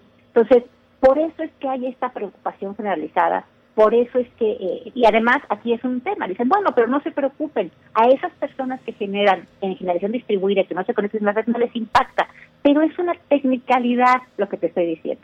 El público en general, los consumidores, las usuarias, ¿no? Las personas que pues, somos no somos del sector, pues solo entendemos que la energía renovable es mala y que la que es buena es la que me vende CFE. Y entonces, imagínate a dónde vamos a acabar con una desalfabetización energética de la población. Estamos enseñando y popularizando términos que son incorrectos. Y eso se queda en la población. Entonces, para las siguientes generaciones, ahora vamos a tenerle miedo a la energía que es la que está eh, eh, empoderando, y aquí lo quiero decir correctamente, está dando poder en términos eléctricos, pero está empoderando a las comunidades al habilitarles acceso energético para sus negocios, para sus casas, para sus parques, y estamos perdiéndonos de eso en México. ¿no? Además de la lectura energética y, comercial, bueno, también está el rubro o el ámbito jurídico y político, por supuesto. Y bueno, ya pudimos tener comunicación y le agradecemos mucho la espera. También, doctor Pedro Salazar Ugarte, director del Instituto de Investigaciones Jurídicas de la UNAM. Gracias por estar, eh, por participar en esta, en esta charla. Bienvenido. Al contrario, muchísimas gracias por la invitación. Es un gusto estar con ustedes y además aprender, como he aprendido escuchando las explicaciones de los efectos que tendrían estas decisiones directamente en el sector y en la cultura eh, eh, eléctrica, ¿no? Energético eléctrico. Y en esta, en este ámbito eh, jurídico, ¿Dónde está la línea con lo político? ¿Cuál es su lectura, doctor Pedro Salazar? el presidente dice, bueno, si no va por ahí, habrá que modificar la Constitución para que esta ley salga, y estoy parafraseando, por supuesto, y darle la vuelta de alguna manera a las decisiones judiciales que ya se han vertido. A ver, ahí hay una tensión muy importante entre política y derecho, que la hemos visto en estas semanas. El presidente haciendo uso de su poder político legítimo y de su mayoría legislativa, que bueno, ahora se cuestiona si es tan legítima o no, pero en fin, haciendo uso de sus instrumentos políticos impulsa una legislación lo cual está en el ámbito de sus competencias. Eh, podemos obviamente tener una opinión en un sentido o en otro sobre los términos de la misma y sobre las formas en las que se impulsó. Recordemos que el presidente incluso en algún acto de, de, pues de, imposición dijo no se le mueve ni una coma a mi iniciativa y en efecto sí se la aprobaron. Bueno, esa es la dimensión política, jurídica también, porque se trata de una bueno, de la emisión de una ley a través de procedimientos constitucionalmente establecidos y luego viene pues la otra etapa en la cual actores, sobre todo el sector privado, que legítimamente consideran que esa legislación afecta sus derechos, afecta sus intereses, afecta su negocio en el mejor de los sentidos o, su eh, pues a, su sector de actividad económica, pues deciden acudir ante el poder judicial, que es lo que procede en un país civilizado, van ante los jueces a reclamar las afectaciones que consideran que se les han causado y que además consideran que vulneran la Constitución y jueces, miembros del Poder Judicial, en ejercicio de sus facultades, primero emiten suspensiones provisionales, que quiere decir que en tanto no analizan el fondo del asunto, simplemente suspenden eh, eh, temporalmente la, la reforma. Eh, eso generó una reacción, como sabemos, muy virulenta por parte del gobierno y en particular del presidente, estigmatizando, señalando, digamos, acosando de alguna manera eh, al, al, al primer juez que emitió estas resoluciones. Pero después lo que sucedió es que venturosamente, previa intervención también del presidente de la Corte, que recordó la importancia de la autonomía y la independencia judicial, y de pues también muchas voces de la opinión pública que advirtieron que eso no estaba digamos, que la actitud del presidente de la República no era la correcta y que un poder judicial independiente y autónomo es necesario para contar con un Estado de Derecho en el país. Bueno, pues lo que sucedió es que otros jueces y el mismo juez original dieron un paso más allá, emitiendo ya no suspensiones provisionales, sino suspensiones definitivas, con efectos generales, lo cual quiere decir que la ley aprobada por el Poder Legislativo y propuesta por el presidente no puede surtir efectos. Es decir, en este momento esa ley no tiene validez jurídica alguna y los que lo que sigue, digamos, operando, lo que sigue teniendo vigencia es el marco normativo previo a la emisión de esta ley. Es decir, las reglas del juego que estaban vigentes antes de que esta ley se aprobara son las que siguen estando vigentes hoy Todavía hay cierto margen para que algunos de estos litigios pudieran continuar. Eh, no sabemos en qué direcciones. Eh, sabemos que el gobierno eh, recurre, recurrirá ante tribunales colegiados de circuito, que es lo que corresponde, y ahí veremos todavía cuáles son las resoluciones. Hay un margen, hay, hay un margen para que la Suprema Corte de Justicia pudiera atraer el asunto. no sé exactamente en qué situación se encuentra hoy esa posibilidad, pero lo cierto es que estamos asistiendo a un conjunto de litigios jurídicos eh, que es el medio a través del cual pues se deben de dirimir eh, los desacuerdos en una sociedad democrática que pretende tener una convivencia civilizada. Los jueces están para hacer lo que están haciendo, eh, para valorar desde un punto de vista jurídico si hay afectaciones a derechos, y si la nueva legislación eh, es coherente o no es coherente con la Constitución. Y lo que nos han dicho hasta ahora es que no lo es y que por lo mismo debe suspenderse. ¿no? Esa, es, esa es la situación en la que estamos. Eh, yo creo que lo que vimos fue un momento de muy fuerte tensión en un tema muy delicado, pero que hasta el momento, hasta el momento hemos visto que se ha logrado canalizar esa tensión por la vía institucional, por la vía judicial, y me parece que a pesar del, ahora sí que del ruido que generó este desencuentro, eh, el saldo en ese sentido es positivo. Eh, yo no, no soy capaz de valorar los méritos técnicos de la legislación, porque de esta legislación, de esta materia, porque no soy experto en la materia, pero como acabamos de escuchar, pues hay voces expertas que advierten los problemas que podría generar este cambio legislativo. Bueno, pues para eso están los jueces, para técnicamente y con perspectiva constitucional y perspectiva de derechos, determinar qué procede y por el momento lo que está procediendo es la suspensión de esta ley que para todo efecto práctico eh, es dejarla sin efectos. Doctor Salazar Ugarte, el, presidente pone, ha puesto a lo largo de, de estos dos años en evidencia muchos momentos de la corrupción en México muy importantes, pero este escenario en el que se, se mostró muy, muy enojado y pareciera que nuevamente en, la parte mesurada de su campaña en, 2018 o 2017 eh, buscaba una conciliación eh, con, los empresarios que tienen distintos objetivos y distintas modalidades de integrarse al mundo público, eh, beneficiándolo, pero también beneficiándose de sus propias labores. ¿Cómo, cómo entenderlo? Usted habla de, de esta necesidad de la civilidad, de acudir a los jueces para defender los intereses propios, los intereses particulares o los intereses de la empresa ¿Cómo tenemos que entender de pronto, no sé, como periodista, este, estoy a la espera, pues, de la conclusión de lo que a veces eh, sobre la pantalla parece más que una rendición de cuentas, más que una aclaración, un enojo muy fuerte de la suprema autoridad del país. Eh, ¿Cómo eh, entender esta puesta en sospecha de la actividad empresarial, la puesta en sospecha de los jueces? ¿Tenemos que estar viviendo en la sospecha o cómo entenderlo, cómo dialogar? Usted ha hecho muchos libros reuniendo a expertos para opinar en lo inmediato sobre problemas muy graves de México. ¿Cómo, cómo lo percibe usted desde la posición en la que está como jurista eh, este, este, este pues yo no quisiera llamarlo berrinche, pero sí este enojo tan poderoso, esta lo, usted lo llamó tensión. ¿Cómo entenderlo desde el punto de vista de la civilidad?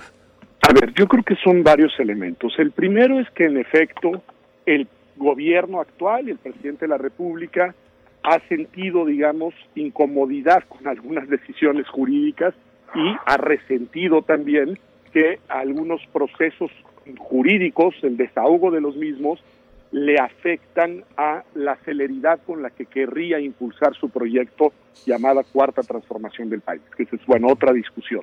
El punto es que sí, el derecho, las normas, los procedimientos, pues deben de observarse y para un gobierno que quiere llevar a cabo una transformación con resultados inmediatos, pues le resulta estorboso ese instrumental jurídico. Yo suelo recordar, porque fue público, eh, las declaraciones que hizo el doctor Jaime Cárdenas Gracia cuando renunció al instituto este de nombre pintoresco para devolverle al pueblo lo robado, y dijo que en efecto que al presidente de la República le molestaba su formación de abogado y le parecía que le estorbaba el derecho y que eh, la pues digamos la insistencia del doctor Cárdenas de seguir los procedimientos jurídicos al presidente de la República le parecía estorboso. Bueno, creo que es un dato, es un dato de cómo hay esa que yo llamo tensión, pues se puede traducir en una problemática, digamos, de gestión, ¿no? Dos, eh, yo creo que no debemos prejuzgar y mucho menos eh, generalizar, digamos, eh, pensar, estigmatizar que en el sector privado, en el sector, digamos, de, de, de, los negocios, en el sector de la generación de, de otro tipo de riqueza, eh, hay corrupción necesariamente. Eso es una estigmatización y una generalización equivocada. La corrupción es un mal que nos indigna a todos, nos debe preocupar a todos y debemos de combatirla, denunciarla, todos y todas. Pero ahí cuando se verifica, es decir, cuando tienes evidencias y elementos para acreditar que hay hechos mal habidos, que hay hechos de corrupción, que hay hechos ilegales. Pero pensar generalizando que todo un sector económico, por el hecho de ser privado, es corrupto, es, me parece, una estigmatización absolutamente equivocada y nociva para el país. Está muy bien que en un país haya un sector público, un sector político, sector social, por supuesto, y también un sector económico, ojalá pujante y creciente y que en todos esos ámbitos del despliegue de la vida colectiva se respeten las normas y no haya corrupción. En eso estaríamos todos de acuerdo, pero no tenemos por qué pensar que uno de los sectores, y en este caso en particular el económico, por el hecho de ser un sector que genera riqueza y que genera riqueza para los particulares, eso sea un hecho eh, censurable o un hecho negativo. Este es un error. Y por el otro lado, tampoco podemos generalizar eh, eh, la corrupción en el ámbito de, de, los poderes, y en este caso el Poder Judicial. Ciertamente han habido problemas y ciertamente hay que remontar situaciones y ciertamente se está haciendo un esfuerzo hasta donde sabemos importante desde el Consejo de la Judicatura Federal para llevar a cabo, digamos, acciones que inhiban los actos de corrupción, que los ha habido, pero que tampoco se pueden generalizar. En este país tenemos juzgadoras y juzgadores absolutamente respetables y ejemplares y, y, que todos los días están realizando una labor muy importante del ejercicio de su profesión en el ámbito, además, más delicado que es el de impartir justicia y, y, y descalificarlos, digamos, en su conjunto con un prejuicio o porque algo generó molestia, una decisión en este caso, porque si lo vemos en términos llanos es el juez hizo su tarea y al hacer su tarea molestó al presidente de la República y el presidente de la República lo denostó. Bueno, yo creo que ahí quien, quien el, hierro, quien, quien se equivoca es el presidente de la República, porque lo que está haciendo el juez es lo que le toca hacer y el gobierno en este caso, como ya lo decíamos, tiene la posibilidad de combatir la decisión, es decir, de recurrirla ante un tribunal de alzada para intentar que sus argumentos prevalezcan sobre los del juez y sobre los de la persona que recurrió al amparo. Pero una cosa es recurrir la decisión, combatirla jurídicamente, y otra cosa muy distinta es denostar al juzgador y estigmatizarlo públicamente. O sea, son dos cosas distintas. Yo creo que la primera no solo es legítima, sino que es la que debe proceder, una, una un recurso jurídico para cuestionar la decisión de los jueces, y la segunda es la que no debemos de aceptar, la descalificación genérica y la insinuación de actos mal habidos, cuando, pues, por lo que hemos podido ver hasta ahora y por lo que otros jueces han empezado a decidir, pues al parecer, al parecer, eh, la razón la están llevando los recurrentes, los quienes han recurrido al amparo. Eh, al parecer, por lo que los jueces dicen, ¿eh? no lo digo yo, pues al parecer llevan razón las personas que han cuestionado la constitucionalidad de esta eh, nueva ley eh, en la materia, ¿no? Entonces, bueno, yo creo que hay que, que, que ser muy cautos. Yo creo que eh, este asunto de la descalificación genérica, de la estigmatización eh, eh, así amplia, no nos lleva a ningún lado.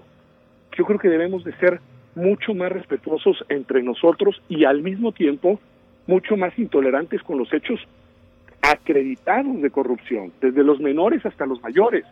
Pero vuelvo a decirlo, acreditados, probados, porque lo demás no nos conduce a ningún lugar, simplemente, y menos desde el poder, que cuando se toma una decisión que contraviene las intenciones, las, el proyecto de un gobierno en turno, inmediatamente lo que hagan desde el gobierno es desacalificar, desacreditar y vuelvo a decirlo, estigmatizar a quien adopte esa decisión.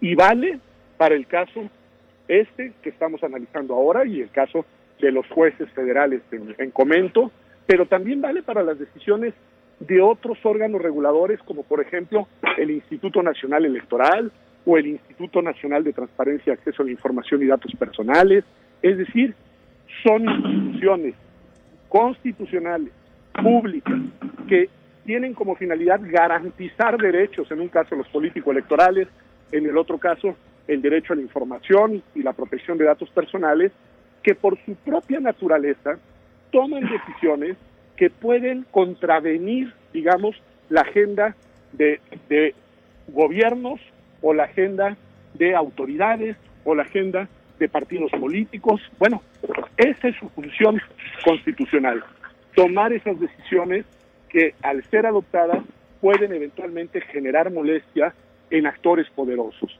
Bueno, lo peor que podríamos hacer nosotros es denostar, descalificar a esos organismos por hacer su tarea.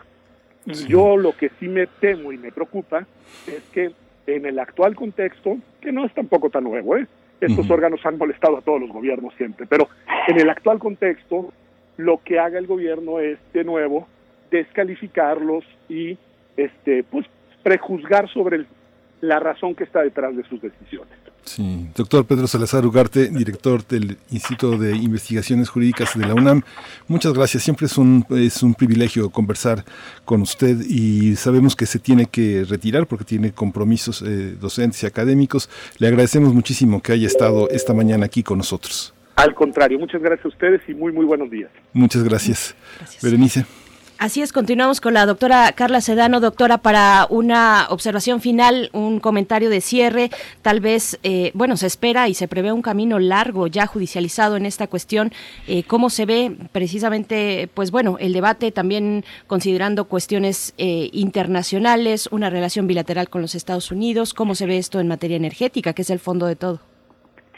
Mira, eh, creo, y ahí se va a notar que soy un optimista y yo finalmente creo en las instituciones. Hemos construido durante muchos años instituciones que son sólidas, y aquí lo estamos viendo, lo explicaba eh, magistralmente Pedro, ¿no? Siempre es un gusto escucharlo porque efectivamente nos da clase y aprendemos muchísimo, ¿no? Y creo que este es el fondo del tema. Cada quien en los poderes está haciendo lo que le toca. Desafortunadamente está faltando una interlocución entre distintas corrientes de pensamiento. Y ahí es donde quisiéramos abonar a que tenemos que construir un país con normatividad para todas las personas, sí, poniendo en el centro las personas más vulnerables, pero con una lógica sustentable. Y me quiero cerrar con un dato que es durísimo, a mí me dolió muchísimo cuando lo escuché. Recientemente se publicó el índice de finanzas sostenibles, es un índice muy interesante, porque ve el tema económico de los países con un ojo sustentable. Entonces, te, pone cosas en, en, el, ¿no? en, la idea que no tenía.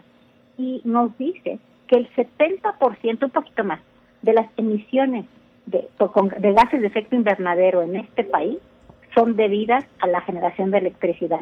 Es durísimo. Eso quiere decir que si siguen las cosas como están, no va a haber manera, deja tú de cumplir los acuerdos, de que tengamos un futuro saludable, un futuro sano, un bienestar para todas las personas porque esa contaminación, esos gases de efecto invernadero, el daño que hacemos a los bienes públicos, a la biodiversidad, a, a, las, a las personas, al, al, clima de México y de otros planetas y de otros países, realmente nos afecta ahorita, mañana y por supuesto en las generaciones venideras. Entonces tenemos que tener una mirada sustentable y ahí es donde tenemos que evaluar las cosas. Eh, no se trata de proteger por ahora ciertas decisiones o ciertas industrias, se trata de invertir en un futuro donde tengamos bienestar todas las personas, sí, las más vulnerables, pero recordemos que en el grupo de las más vulnerables está también nuestra niñez y nuestra juventud, a la que estamos contaminando de muchas formas. Entonces, abramos los diálogos en general, porque hay muchos, escuchemos a las otras personas y sí, como decía Pedro, apliquemos la ley con rigor donde se tenga que aplicar, pero donde se tenga que aplicar, no queriendo aventar cañonazos para poder cuidar, ¿no? O mejorar o arreglar un, una, dos, tres, cuatro fallas.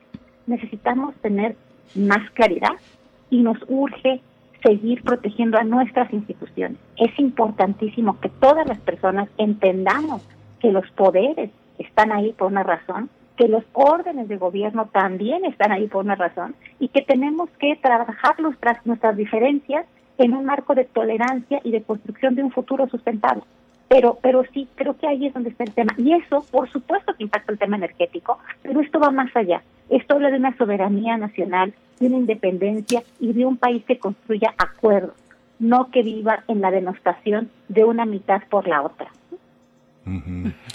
Pues le agradecemos muchísimo, doctora Carla Sedano, esta intervención. Creo que ha sido muy, muy, muy importante y sí, optimista, optimista y tenemos que esperar que se construya un diálogo para el país. ¿Por, por, por, por dónde empezar? ¿Por dónde empezaría usted a convocar este, este parlamento abierto que ha sido como tan, eh, tan hecho a un lado? Mucha gente, muchos académicos dicen parlamento abierto, pues cuál hablamos, exponemos nuestras razones y nadie nos hace caso.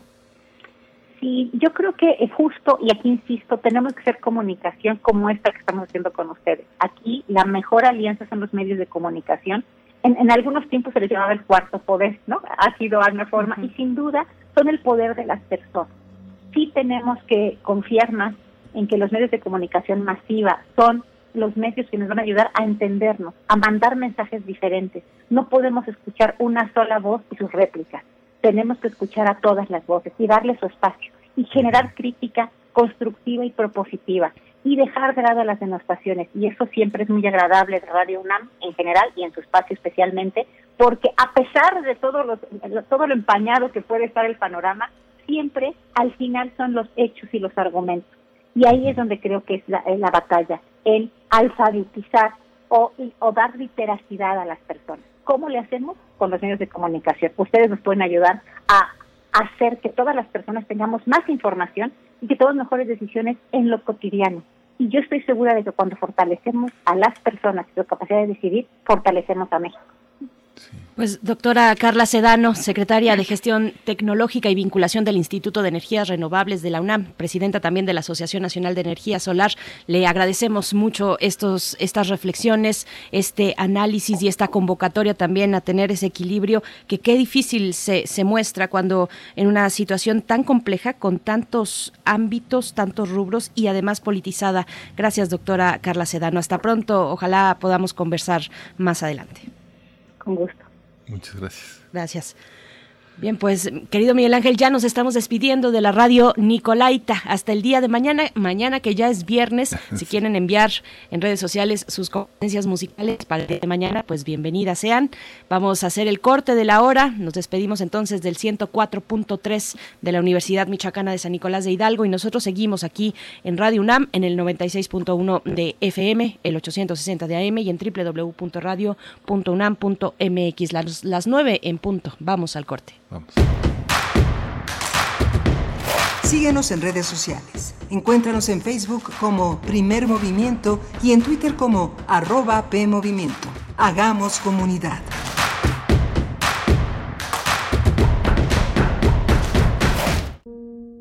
Voces del feminismo en México. Alaide Fopa y Elena Urrutia crearon el programa de radio que se convirtió en una crónica de la lucha de las mujeres de los años 70 y 80. ¿Qué tanto ha cambiado la vida de las mujeres desde entonces? Foro de la Mujer, serie declarada Memoria del Mundo por la UNESCO, lunes, miércoles y viernes a las 17 horas. Radio UNAM, experiencia sonora. En estas elecciones implementamos estrictas medidas para prevenir contagios en las casillas. Siempre deberás usar cubrebocas y respetar la sana distancia. Te aplicarán alcohol en gel al ingresar y al retirarte. No podrá haber más de dos personas electoras votando al mismo tiempo. Evita ir acompañado, pero si lo requieres, quien te acompañe debe usar cubrebocas. Desinfectaremos frecuentemente todas las superficies. Por todo esto, este 6 de junio, votar es seguro. Contamos todas, contamos todos. INE. Dos conchas, rilete y oreja. Serían 35 pesos. Claro que sí, señorita. ¿Bolsa de papel o plástico? El polietileno de una bolsa de plástico tarda 150 años en degradarse. Prefiero el papel. No, pues el que sabe, sabe. Cuando conoces, decides mejor. Estas próximas elecciones, infórmate para tomar la mejor decisión en www.ism.mx. Porque quien sabe, sabe. Instituto Electoral Ciudad de México. ¿De qué estás hecho México? Recuerda la fuerza de la gente que te fundó. En ti está el espíritu de la lucha, no por elección, sino por consecuencia. No elegimos ser guerreros.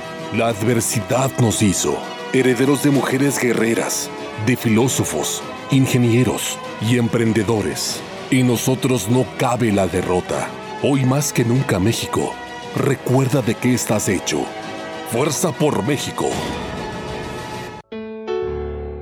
Les quiero contar mi historia de amor. Hace tiempo vivía con otro hombre y una bella mujer. Los tres éramos felices. Sin embargo, alguien traicionó. Del acervo de la Bienal Internacional de Radio, una historia de amor. Radiodrama de Jean-Luc Lagarce. Sábado 27 de marzo a las 20 horas por Radio UNAM. Experiencia sonora. ¿Sabes en quién te conviertes cuando recoges la INE que tramitaste? En una ciudadana o ciudadano que puede decidir quién va a gobernar. En protagonista principal de las elecciones más grandes de la historia. En alguien que toma su cubrebocas y con valor sale a ejercer su libertad. Pero si no recoges tu INE antes del 10 de abril, no podrás votar. No lo dejes para el último. El 6 de junio, el voto sale y vale. Contamos todas, contamos todos. INE. Gel, cubrebocas, sana distancia, desinfectar las compras del súper, lavado frecuente de manos. Porque queremos que sigas cuidándote, ya puedes revisar en línea la lista nominal de electores. Hazlo en listanominal.ine.mx o en Inetel 804-33-2000. Tienes hasta el 10 de abril. Y si no estás en la lista nominal, pide una rectificación en nuestros módulos. El 6 de junio, el voto sale y vale. Contamos todas, contamos todos. INE. En el Instituto Electoral del Estado de México, nuestros ejes los planeamos con imparcialidad. Hacemos frases con certeza. Imprimimos especial cuidado en la legalidad. Le damos valor a la independencia. Remarcamos sobre la objetividad y mostramos nuestra máxima publicidad. Nuestros valores democráticos los diseñamos todas y todos. Sigamos trabajando. IEM, Instituto Electoral del Estado de México. La ciencia que somos. La ciencia que somos. Iberoamérica al aire. Descubre la ciencia que está presente en tu día a día a través de cápsulas, reportajes, entrevistas y reportes en vivo. Viernes de 10 a 11 horas por el 96.1 FM. La ciencia que somos. Iberoamérica al aire. Una coproducción de Radio UNAM y las direcciones de divulgación de la ciencia y de las humanidades.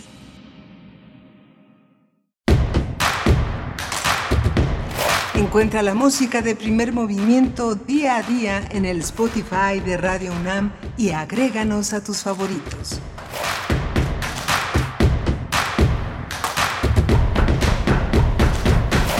Hola, buenos días. Ya regresamos aquí a Primer Movimiento a nuestra tercera hora de transmisión aquí en Radio UNAM en Adolfo Prieto 133, que sigue tan potente como siempre, con poco personal, con poca actividad eh, por el riesgo de los contagios, pero tenemos eh, toda una serie de compañeros de nuestro equipo que todos los días se arriesgan, se arriesgan por nosotros y todos los días, eh, a, a veces de manera callada, los reconocemos y los abrazamos. Arturo González, que puntualmente está ahí al frente de, la, de, los controles técnicos, junto con Socorro Montes, con todos nuestros compañeros que están al frente de, este, de todo este gran aparato, de toda esta de toda esta fuerza que empuja a nuestra universidad frente a la opinión pública, frente a nuestros radioescuchas, eh, Frida Saldívar en la producción ejecutiva, Violeta Berber en la asistencia de producción y Berenice Camacho en la conducción. Querida Berenice, buenos días. Muy buenos días, Miguel Ángel Quemain. Qué gusto, qué gusto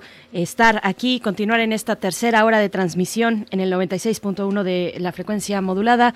También de manera digital en www.radio.unam.mx, en algunas otras plataformas. Incluso eh, por ahí nos, nos, han comentado que nos escuchan en, Apple Music, en fin, en varias plataformas que dan esta transmisión eh, radiofónica. Les queremos eh, invitar y recordar que continúa el Festival Internacional de Cine de la UNAM hasta el domingo 28 de marzo. Así es que todavía hay muchas oportunidades. Algunas películas eh, pues ya están pues de las iniciales en el festival, en esta edición, pues ya están fuera de, de la disposición, pero hay otras que continúan, muchas más. Ahí está la eh, página electrónica para que ustedes puedan consultar, medir sus tiempos, ver qué posibilidades tienen de acercarse a esta programación fílmica que ofrece el FICUNAM año con año. Ahora pues así, a distancia, sin la posibilidad de encontrarnos en los distintos foros, sobre todo en el Centro Cultural Universitario, eh, y encontrarnos en esas charlas, en esas proyecciones, en la sala Carlos Monsiváis, en fin, en, en distintos espacios donde antes se daba pues de esta manera presencial como, como siempre, como es la vida, la vida es presencial, pero bueno, ahora obligados a estar así en confinamiento, está la posibilidad de que se acerquen a la página electrónica y a los distintos otros medios que transmiten, que proyectan estas, eh, estas elecciones cinematográficas, FICUNAM .unam.mx. Ahí van a encontrar información de la programación, de sus secciones, eh, en fin, de en general información sobre este festival, sus secciones que son varias y son muy interesantes, la competencia internacional, también ahora México, aciertos, atlas y retrospectivas que son y además de las actividades académicas retrospectivas pues que retoman precisamente a algún personaje relevante de la de la realización fílmica o de la crítica fílmica también. Así es que bueno ahí podrán encontrar todo lo que tiene el FICUNAM en esta edición. Sí, Berenice, y bueno, la UNAM ofrece también muchas posibilidades, también eh, lo que estuvimos conversando en la mañana, el Día Mundial del Teatro, pues nos da oportunidad de, de, regresar a las actividades que desde el inicio de la pandemia ha hecho la, eh, la, la, dirección de teatro como parte de la coordinación de difusión cultural de la UNAM y también este, este proyecto de aprovechar las redes sociales de la dirección de danza que tiene, eh, que tiene para todos, tiene desde cabaret hasta yoga, hasta acondicionamiento físico de forma de pilates, eh, la concepción de la, de la danza que viene desde la dirección de danza es una concepción pues muy no solamente las grandes producciones artísticas, sino las propuestas que de nuestros artistas van hacia, hacia los usuarios de las redes sociales, tratando de promover pues una vida más, eh, más habitable, más eh, digna, más, eh, con menos dificultades frente al encierro que vivimos, abrir las puertas. Uno está muy orgulloso de ser parte de la UNAM, pero como bien dice el lema, es la Universidad de la Nación, aunque uno no sea Puma, aunque uno no sea alumno o docente de esta universidad, realmente es eh, una posibilidad de mirar al mundo como lo vimos hace unos minutos con la participación de la doctora Carla Sedano, eh, que forma parte de la Secretaría de Gestión Tecnológica y Vinculación del Instituto de Energías Renovables de la UNAM, y el doctor Pedro Salazar Ugarte, director del Instituto de Investigaciones Jurídicas.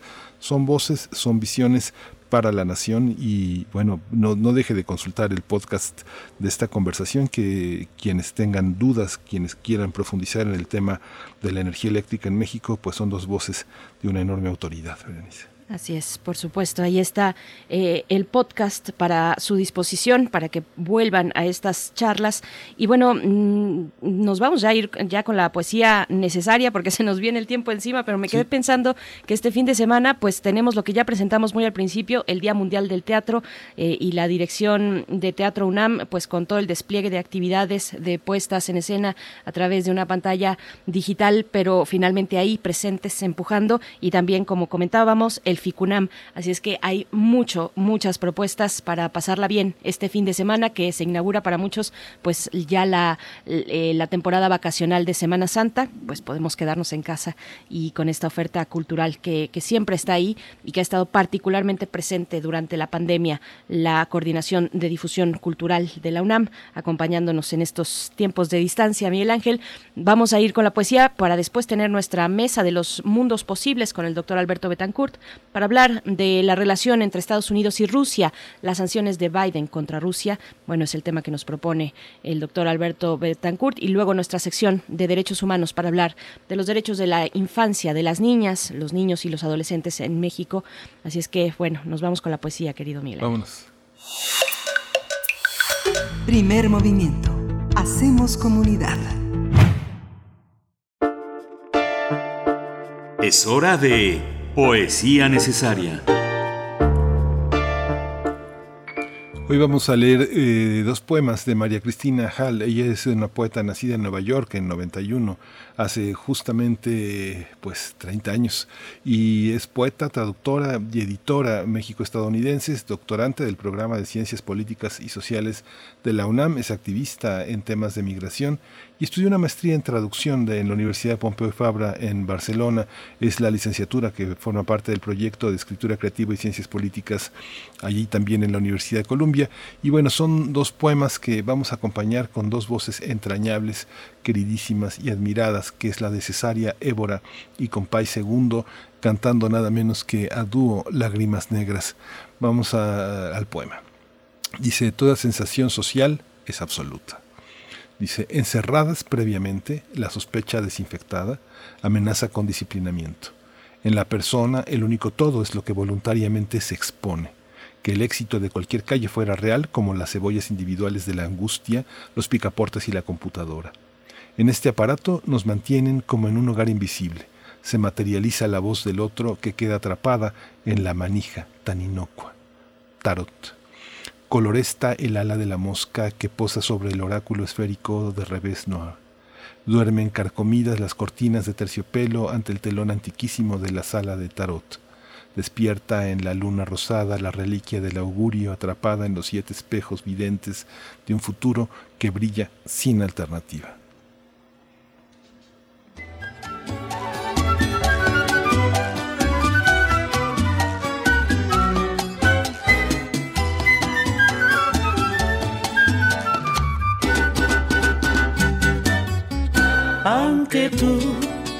Me has dejado en el abandono,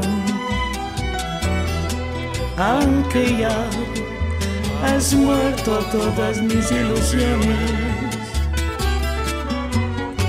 En vez de maldecirte como te como, en mis sueños te colmo, en mis sueños te colmo de bendiciones.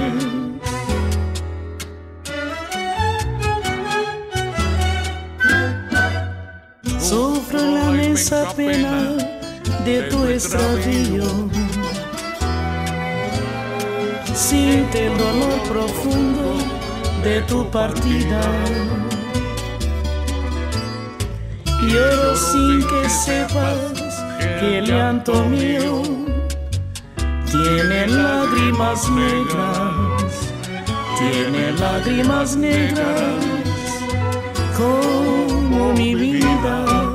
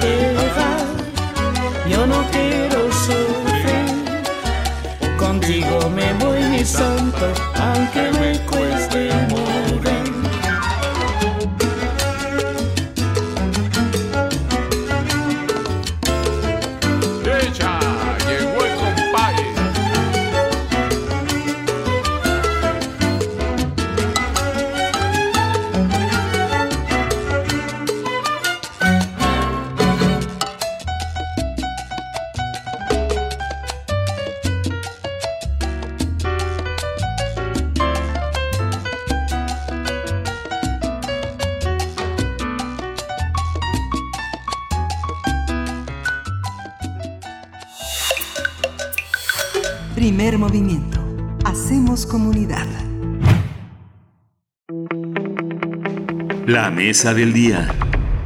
Nos acompaña ya en esta mañana, cuando son las 9 con 17 minutos de esta mañana de jueves, el doctor Alberto Betancourt en Los Mundos Posibles. Doctor Alberto Betancourt, qué gusto escucharte. Bienvenido a este espacio que es tuyo, que es de todos nosotros, es nuestro. ¿Cómo estás? Igualmente, Berenice, qué gusto escucharte. Miguel Ángel, buenos días, queridos Hola, Alberto, amigos buenos del días. auditorio.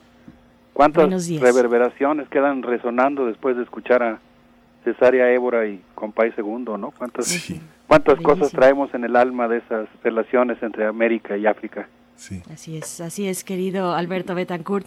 Pues bueno, pasando a cuestiones eh, menos, mm, digamos, menos restauradoras para, para, el, para el alma y para el interior, vamos a hablar de política de una y de un momento de tensión importante, el que se da entre Estados Unidos y Rusia, eh, con estas eh, sanciones y estas decisiones de Biden, eh, sanciones hacia Rusia para controlar el abasto de hidrocarburos en Europa. Mm, Te escuchamos. Muchas gracias, Berenice.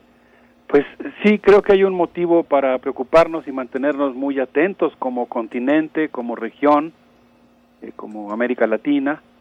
eh, para estar observando el mundo y tratar de desentrañar estas tensiones que se han generado en la relación entre Estados Unidos y Rusia. El 19 de enero pasado, el presidente de Estados Unidos, Joe Biden, firmó su primer paquete de órdenes ejecutivas eh, en las cuales instruye al Departamento de Estado a sancionar a una serie de países reacios a obedecer los designios estadounidenses. Tiene tres principales destinatarios, China, Venezuela y Rusia.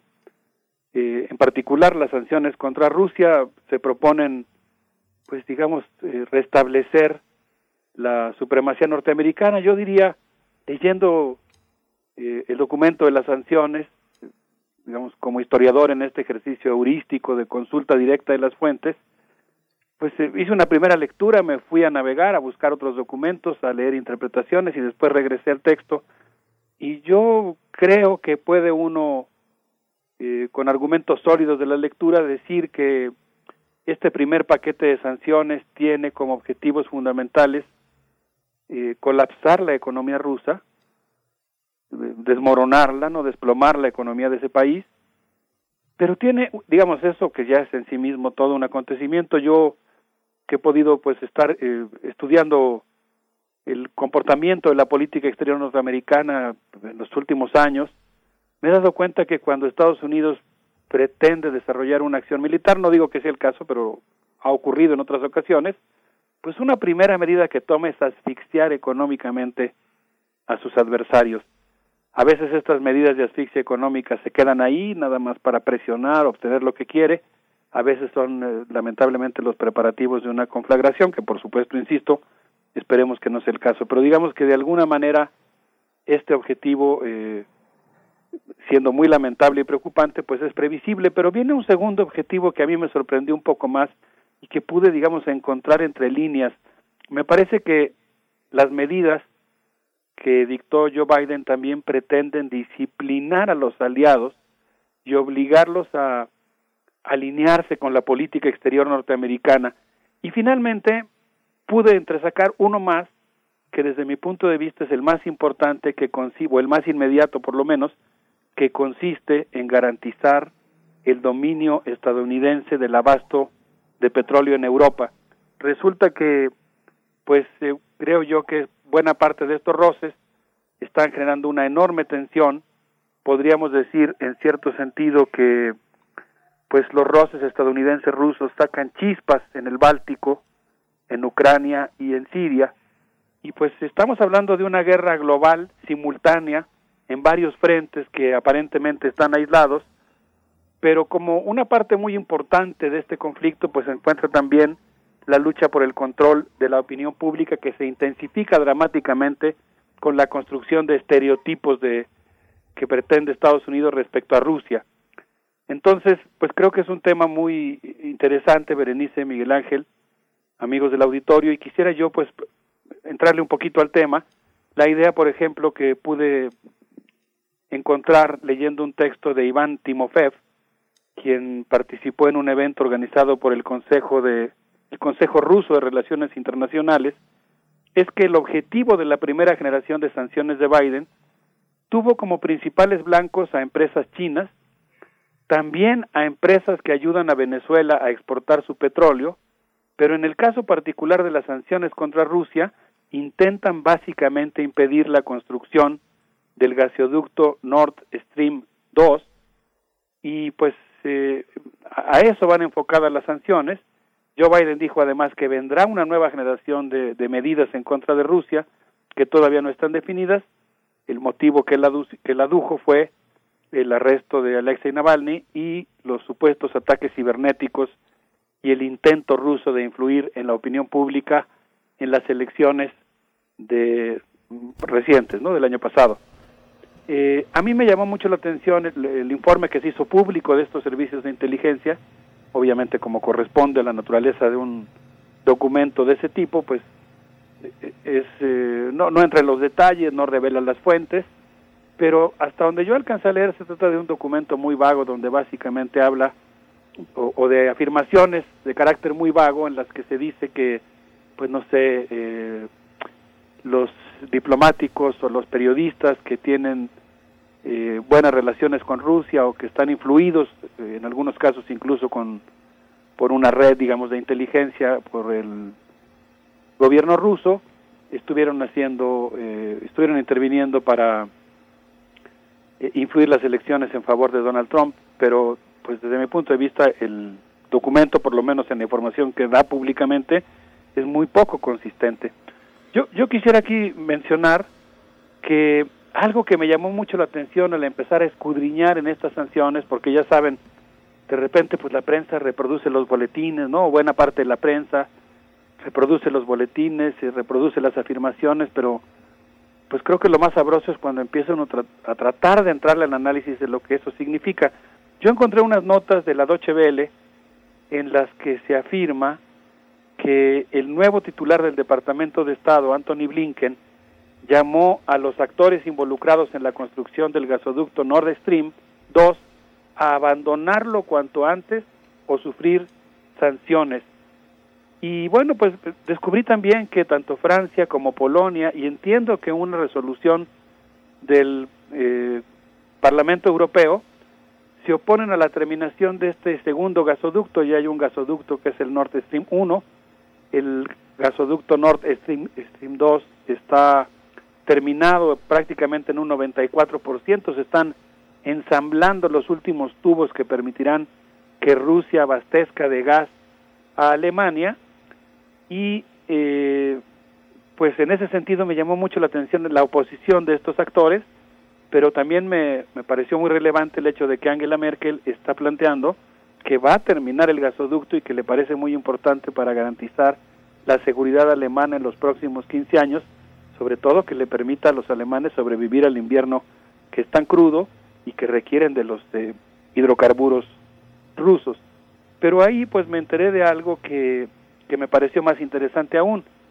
De acuerdo al artículo que acabo de mencionar, de Timofev, eh, pues parece ser que una de las características de no solamente Rusia va a abastecer a Alemania de hidrocarburos, particularmente de gas, sino que eso va a permitir también que Alemania redis, si eso efectivamente ocurre así, pero eh, el gasoducto va a permitir no solamente abastecer a Alemania, sino que Alemania pueda redistribuir los hidrocarburos en el conjunto o en un sector importante de países europeos, lo que le permitiría de alguna manera tener un cierto control sobre el flujo de estos eh, energéticos.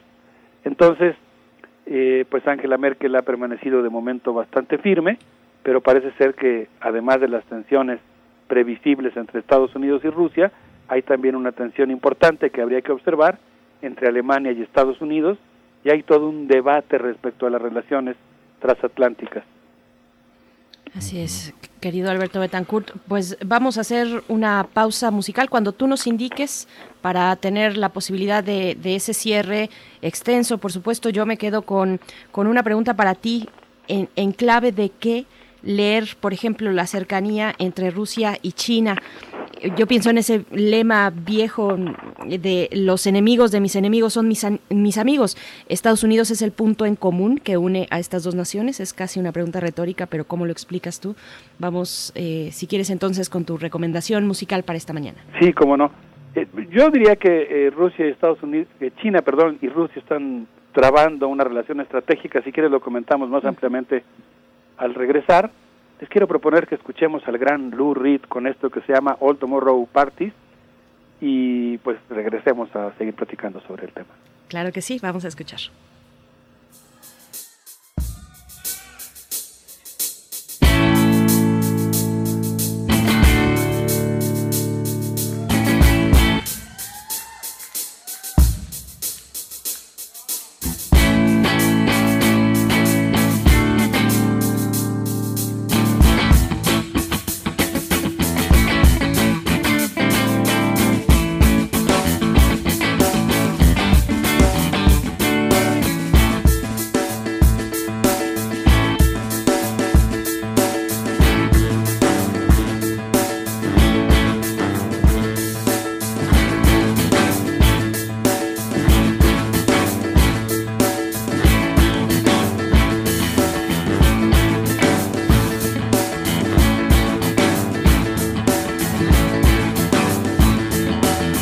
Costume shall the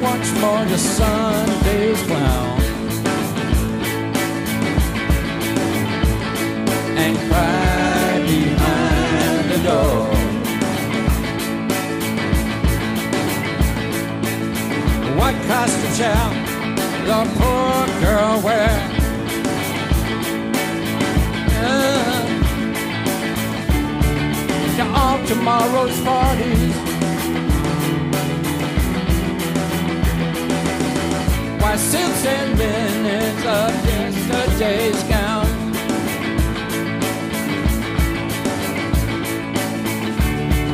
To all tomorrow's parties. or Andy, what would she do with Thursday's red? Uh-uh. When Monday comes around,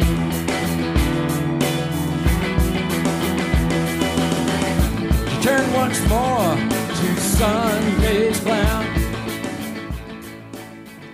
Estamos de vuelta en los jueves de Mundos Posibles. Está el doctor Alberto Betancourt a través de la línea en este, pues, en esta narración de elementos que nos llevan a pensar en una idea, a interpretar lo que está ocurriendo y que vemos a nivel internacional entre las tensiones de Estados Unidos y Rusia. Ahora Estados Unidos con el gobierno de Biden. Y bueno, se quedó por ahí una cuestión muy en el aire. Si la quieres retomar, doctor Alberto Betancourt, la relación entre China y Rusia, podríamos poner como ejemplo también el momento de vacunación, de la posibilidad de llevar eh, vacunas en grandes volúmenes por parte de Rusia, por parte de China a países eh, emergentes, no sé si todavía se diga así, o países en franca pobreza. Doctor Alberto Betancourt, te seguimos escuchando. Sí, eh, muchas gracias. Bueno, a, a mí me tocó presenciar esta interesantísima discusión erudita entre mi amiga la doctora Ana Teresa Gutiérrez del CID y el embajador Eugenio Anguiano, a quien no tengo el gusto de conocer, pero cuyo trabajo admiro mucho por su excelente documentación sobre la historia del Partido Comunista Chino, aquí en los espacios de Radio UNAM particularmente en primer movimiento, y tuvieron una discusión, pues creo que un poco acalorada, pero interesantísima para quienes la escuchamos, pues debatiendo qué tan sólida es la relación entre Rusia y China. Yo me quedaría, digamos, con esta actitud más de, pues propiamente de historiar, que quiere decir investigar, que es, digamos, me quedo meditando y me quedo con una línea de investigación abierta. Creo que básicamente, eh, a grandes rasgos, se puede hablar de una alianza estratégica importante. Habría que ver qué tan firme Estados Unidos ha intentado quebrantarla en varias ocasiones. Pero de momento yo creo que el acoso eh, que está desplegando Estados Unidos en contra de ambas naciones, pues lo que está haciendo es tender a unirlas y a fortalecer la alianza que tienen y eso pues eh, me parece que apunta hacia la conformación de una gran entidad euroasiática.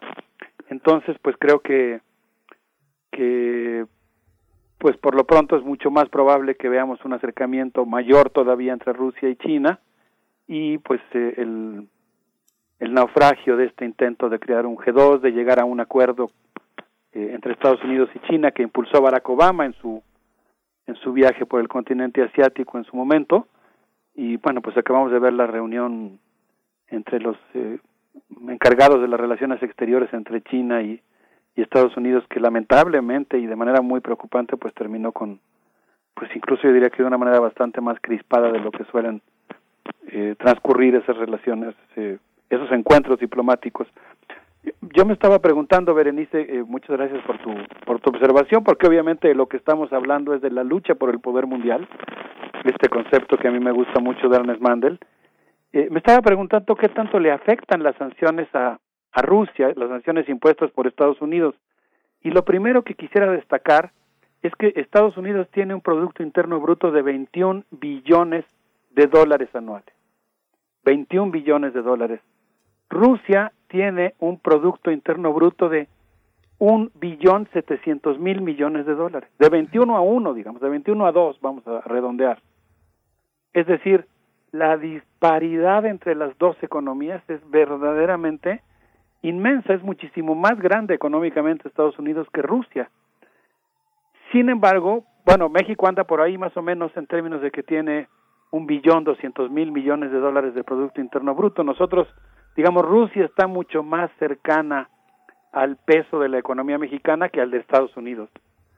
Y ahí llama mucho la atención dos cosas que yo creo que es importante tomar en cuenta. La primera es que, pues, a pesar de su relativamente poco peso en la economía mundial, relativamente, su manejo extraordinario de la geopolítica de los energéticos le permite a Rusia tener un papel fundamental en, en, en la construcción del orden global, económico, eh, diplomático eh, y militar. Y en segundo lugar, pues que la disparidad en términos militares contradice o digamos es muy diferente a la que existe en el terreno económico. En el terreno militar cabría incluso preguntarse si al menos en el ámbito de los arsenales nucleares algunas de las armas rusas son superiores a las estadounidenses. Entonces, bueno, eh, en relación a la idea de preguntarnos qué tanto le afectan las sanciones a Rusia, yo estuve leyendo un texto de eh, el Club Baldi, que es un club impulsado, Val, perdón, impulsado por el propio Consejo de Relaciones Internacionales de Rusia, en donde Michael Anderson, en un artículo que se llama eh, ¿Por qué las sanciones norteamericanas en contra de Rusia? Y pues ahí da datos muy interesantes porque dice que Rusia está en un franco proceso de sustitución de importaciones y dice que su comercio exterior no ha menguado tanto. En 2014 Rusia exportaba 454 mil millones de dólares e importaba 296 mil millones de dólares. Es curioso, ¿no? Es más o menos también el comercio que tiene México con Estados Unidos, nada más que en el caso de Rusia sus principales socios comerciales son, esto también creo que tiene que ver con lo que comentabas, Berenice, son justamente China, en primer lugar, y en segundo lugar Alemania. Pero aquí el propio texto que, que parece argumentar que no ha sido tan fuerte eh, el impacto de las sanciones eh, contra Rusia, y sobre todo que destaca mucho la capacidad de este país para emprender este proceso de sustitución de importaciones, sí dice que el Producto Interno Bruto ruso se contrajo en un 44% del 2014 al 2016, aunque después dice que de 2016 a la fecha se ha estado recuperando hasta alcanzar la cifra que yo mencioné hace un momento, un billón novecientos mil millones de dólares. No, no dice de cuánto fue la recuperación, pero lo que podemos ver es que al menos en un primer momento el impacto de las sanciones contra Rusia fue durísimo. Es más o menos una contracción del Producto Interno Bruto como el que ocurrió cuando tomó el poder Boris Yeltsin después de la implosión de la Unión Soviética. Eh, y eso fue una desgracia social. En este caso parece ser que el gobierno eh, de Vladimir Putin pudo, digamos, gestionar la contracción económica de una manera un poco más exitosa, de tal manera que la desgracia fuera menos estrepitosa, digamos, o, o fuera menor a la que ocurrió en el, en el colapso anterior. Pero vemos que a Rusia le ha tocado entonces sufrir dos embates tremendos en su economía.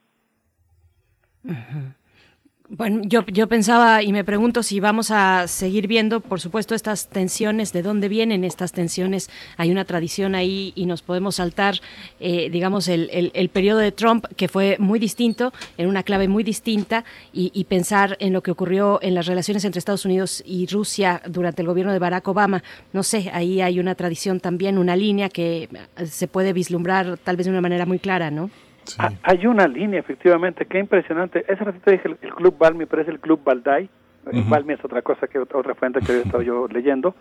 Eh, este Club Balday cita a otro autor que es Payam Forugi, y él habla de que estamos claramente en un regreso de la Guerra Fría, y pues eh, menciona algo que me pareció realmente muy interesante porque dice que tras la implosión de la Unión Soviética, en ese en 1991, cuando Geor- George Bush dijo que con la ayuda de Dios Estados Unidos había ganado la Guerra Fría, pues ahí hubo compromisos muy claros en términos de Estados Unidos en el sentido de que si Gorbachev permitía la unificación de Alemania, eh, la OTAN no se expandiría un milímetro más en Europa del Este.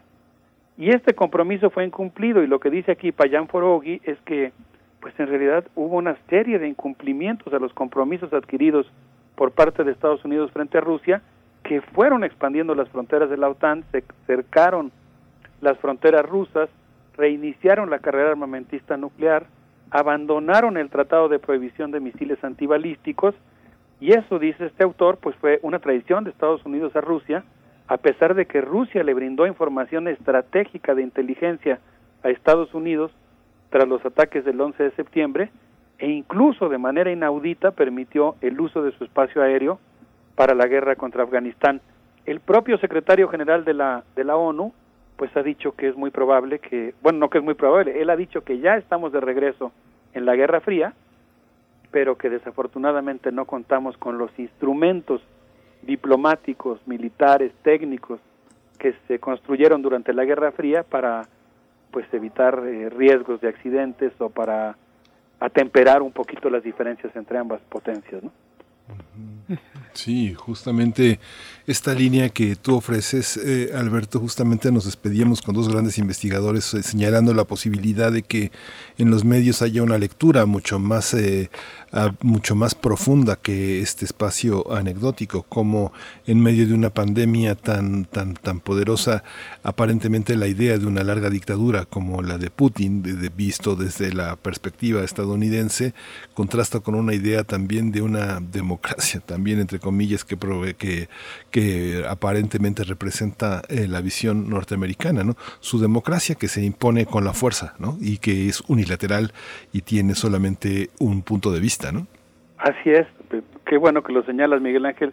Estaba yo leyendo, justamente pensando en lo que dices, digamos, en esta retórica de la democracia, que en realidad está sirviendo para disciplinar a los aliados y que está haciendo algo muy, muy peligroso.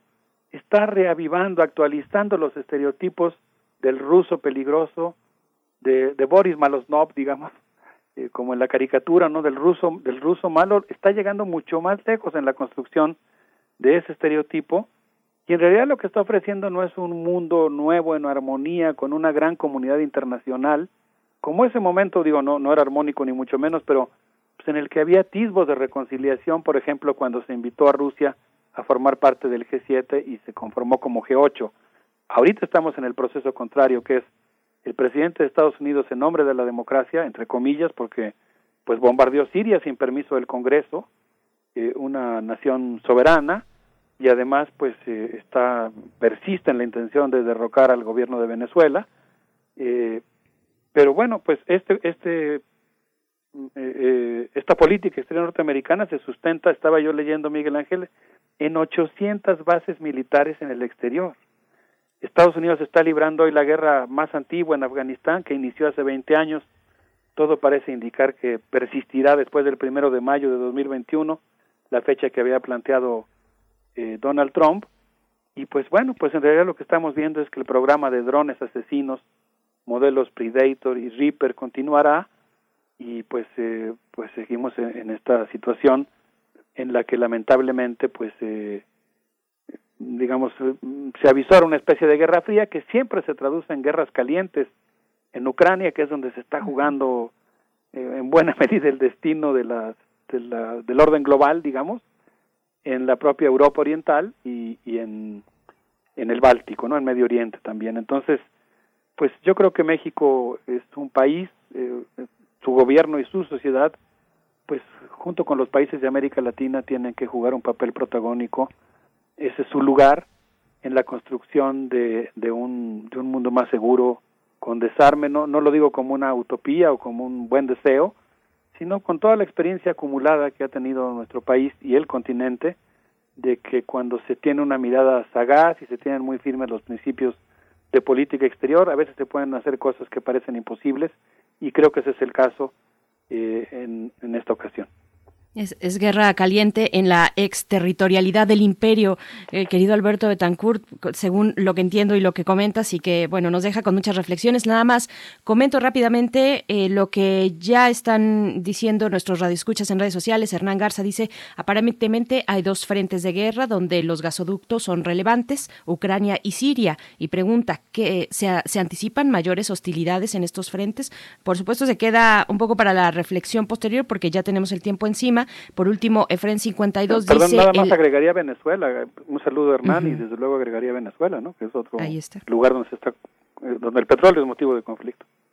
Así es, y bueno, por último, último comentario, eh, Fren52 dice, el análisis del doctor sobre la disparidad económica entre Rusia y Estados Unidos le agregaría la parte financiera donde Rusia y sus reservas en Estados Unidos, que, son, que no son menores, o reservas en dólares, que no son menores, y capaces de golpear financieramente a WhatsApp, eh, lo pone como un ejemplo, si no, vean cómo Rusia disminuye a placer sus reservas en dólares.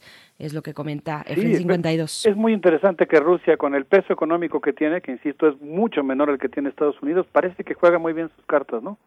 No digo necesariamente éticamente o no digo necesariamente que uno coincida con eso, sino mm, parece que sabe cómo jugar con los elementos que tiene en la mano para, para hacer valer su, su peso en la comunidad internacional.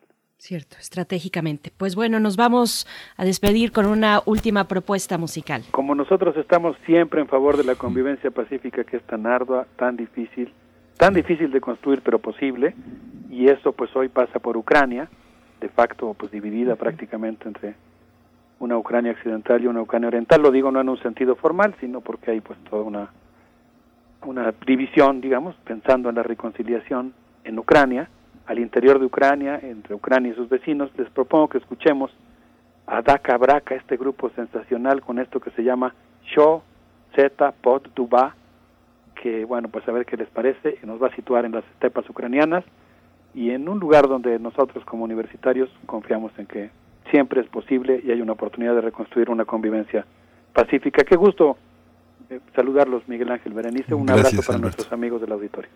Un abrazo para ti de vuelta, querido doctor Alberto Betancourt. El próximo jueves nos volvemos a encontrar en los mundos posibles. Vamos con música.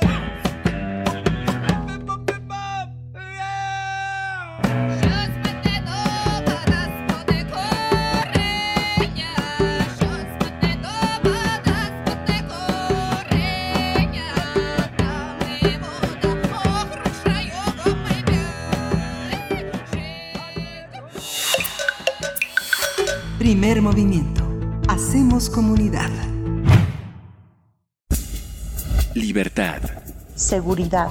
Salud. Identidad. Alimentación. Libre desarrollo de la personalidad. Educación. Pensar nuestros derechos humanos. Hablemos de derechos humanos, de derechos humanos de las infancias. En este contexto de COVID-19, violaciones a los derechos de la niñez migrante en el cierre de fronteras por esta emergencia sanitaria es el tema que nos propone esta mañana, el tema de análisis de Alicia Vargas Ayala. Ella es directora del CIDES IAP, Centro Interdisciplinario para el Desarrollo Social, y también es integrante del Consejo Directivo de la Redim. Alicia Vargas Ayala, gracias por esta colaboración que apreciamos mucho, poner al centro eh, pues esto que es el interés superior de la niñez, eh, como debe ser en, en cualquier discusión. Alicia Vargas Ayala, ¿cómo estás? Muy buenos días, Berenice. Buenos días, Miguel Ángel. Muchas Buenos días, gracias Alicia. por este espacio. Eh, como siempre, pues a- afortunada de tener, de tener esta oportunidad con ustedes de poder compartir algunas de las preocupaciones más, eh, pues de mayor actualidad, pero también se vuelven como muy relevantes por, por, los, por el contexto mismo que estamos viviendo como país. Y en Así ese es. sentido, efectivamente, el tema de, de la, de la migración, de la movilidad humana, como hoy ya desde esta perspectiva de derechos humanos se le empieza a nombrar, ha sido una práctica constante y la verdad es que es un elemento común en nuestra humanidad, en la historia de nuestra humanidad, casi que representa un componente eh, distintivo y esencial de las sociedades contemporáneas y también de nuestra evolución como, como humanos. En ese sentido, eh, deberíamos de tener una perspectiva distinta de la movilidad. Sin embargo, por supuesto que la movilidad actual, tal como lo hemos visto en las últimas por lo menos tres décadas, está presente en distintas partes del planeta, la explicamos asociada al modelo económico capitalista moderno. Las personas migran por muy variadas razones, ambientales, laborales, para huir de la violencia, de la guerra, con el propósito de estrechar lazos familiares, culturales, obviamente la reunificación, entre otros. De ahí que la migración constituya una realidad y es parte del estilo de vida que se va configurando en las recientes generaciones y que va, la verdad es que más allá de si se acepta o no se acepta. Hoy mismo, incluso en el marco de nuestra propia estructura educativa, se promueve y se genera eh, procesos educativos migran de migración también, ¿no? Que implica procesos migratorios. Eh, hoy decimos, eh, expertos dicen que representa algo así como entre el 3 y el 5% de la población mundial la que se está movilizando todo el tiempo. Y la verdad es que solamente sería eh, migrante voluntario quien pudiendo sobrevivir con dignidad en su entorno social de origen, decide hacerlo en otro lugar. De otra manera, la movilidad humana, la migración siempre corresponde a una estrategia de sobrevivencia para escapar de contextos de pobreza o de violencia. La migración se enfrenta en las sociedades de tránsito y de destino a muy diversas formas y expresiones de violencia, la estigmatización, estereotipos alimentados por políticas y prácticas excluyentes de los gobiernos, de los estados que las transitan, narrativas discriminatorias, y un concepto que muy recientemente se está ya eh, utilizando, aporofóbica, que es justamente la fobia a la pobreza. ¿no? Eh, y esto, por supuesto, incrementa la vulnerabilidad de los migrantes porque la, porque la migración está estrechamente vinculada al modelo económico y que principalmente afecta a poblaciones pobres y vulnerables y, por supuesto, en este caso, eh, observamos a una gran cantidad de niños que están siendo eh, afectados por los procesos de migración. Los niños y las niñas y adolescentes de América Latina y en particular de México migran desde Centroamérica hacia México como un país de tránsito y los los elementos que lo los vuelven más vulnerables justamente es porque vienen desprotegidos. Estos migrantes son vulnerables porque pueden ser detenidos, están expuestos al crimen organizado o al tráfico de personas, sufren violencia, discriminación, pasan hambre, pasan frío y no tienen acceso a servicios de salud, muchísimo menos a servicios educativos. Las últimas cifras, las, las cifras más recientes y que nos, nos pareció sumamente alarmante y por eso decidimos tocar este punto para esta semana, es que en este lunes la patrulla fronteriza capturó a 561 niños no acompañados, cifra que rompe todos los récords. Es decir, había un récord en 2019 de 370 niños detenidos en mayo con Trump. En junio de 2014 con Obama se habían detenido 354 y en promedio venía siendo una detención en febrero de 332, pero de tener 561 niños no acompañados es realmente una situación alarmante. Los, las familias están mirando esta, esta opción de enviar a los hijos, hijas y adolescentes a que crucen de manera este, eh, a su suerte, digamos, porque ven en ello la esperanza de que por lo menos ellos se salven de, las condiciones que los están expulsando. El número de migrantes que intenta cruzar la frontera con Estados Unidos ha ido en aumento desde abril. 100.441 contabilizados en el mes pasado fue la cifra de los últimos dos años, incluyendo las caravanas. Las detenciones en la frontera durante los últimos meses de la presidencia de Trump alcanzaron los niveles más altos de una década y los cruces ilegales se han disparado desde, Biden, desde que Biden asumió el cargo. En febrero las detenciones crecieron 28%, en marzo la cifra aún más alta es de 4.000 detenciones diarias y la cifra oficial de aduanas y protección desde el pasado primero de octubre las autoridades han registrado más de 396 mil cruces de migrantes en comparación con los 200 mil del mismo periodo del año pasado. Derivado del enfoque de seguridad nacional, la perspectiva de la política de nuestro Estado es que tiene que ver con un tema de seguridad nacional. Entonces se implementa una estrategia de militarización que vemos como consecuencia cerradas las fronteras y en particular después de acuerdos como migratorios como el del 7 de junio de 2019 con Trump y el más reciente que por supuesto nos llama la atención que después de que México anunciara que enviaba un despliegue de miles de efectivos de la Guardia Nacional y el Instituto de Migración a la frontera para frenar la llegada de centroamericanos, Washington anunció que enviaba a México después 2.5 millones de vacunas que le quedaban de AstraZeneca. Entonces, derivado de esta perspectiva, podemos, podemos ubicar una preocupación por la situación de las personas migrantes y refugiadas, en que por supuesto con el tema de COVID se agudiza su vulnerabilidad. Eh, ante esta emergencia sanitaria, los derechos de niños, niñas y adolescentes migrantes son más vulnerables, debido a que las políticas migratorias criminalizan a las personas, criminalizan a los niños y a las niñas. Es necesario que se encuentren basados en el respeto de los derechos humanos y la protección internacional que está obligado nuestro país a brindar a niños, niñas y adolescentes. Reconocemos el importante avance a favor de los derechos de niños, niñas y adolescentes, recientes en los diversos artículos de la ley de migración y de la ley sobre refugiados. Sin embargo, se necesitan dar pasos más firmes sobre la garantía de estos derechos. No nada más que queden establecidos, sino que a la hora de que se instrumentan, efectivamente tengamos espacios en las fronteras que dignifiquen la vida y que dignifiquen por lo menos la estancia de niños y niñas. El corredor mexicano migratorio México-Estados Unidos es el más transitado del mundo, al ser Estados Unidos de América el principal destino de la migración mundial. Actualmente México es un país de origen, tránsito y destino de la migración. Este año vimos el endurecimiento de políticas migratorias y los operativos de detención ejecutados conjuntamente con Guardia Nacional y el Instituto Nacional de Migración.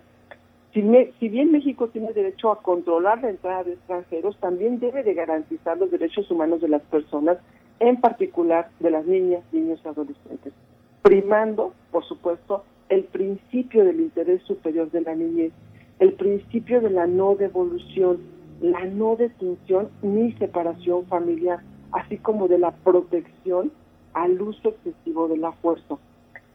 De enero a octubre del 2020, las autoridades de inmigración mexicanas realizaron un promedio de 9.872 detenciones, de los cuales la mitad de los niños iban acompañados y en promedio tenemos un 40% de población de niñas, niños, adolescentes, de toda la migración que llega, un 40% son niñas, niños adolescentes no acompañados.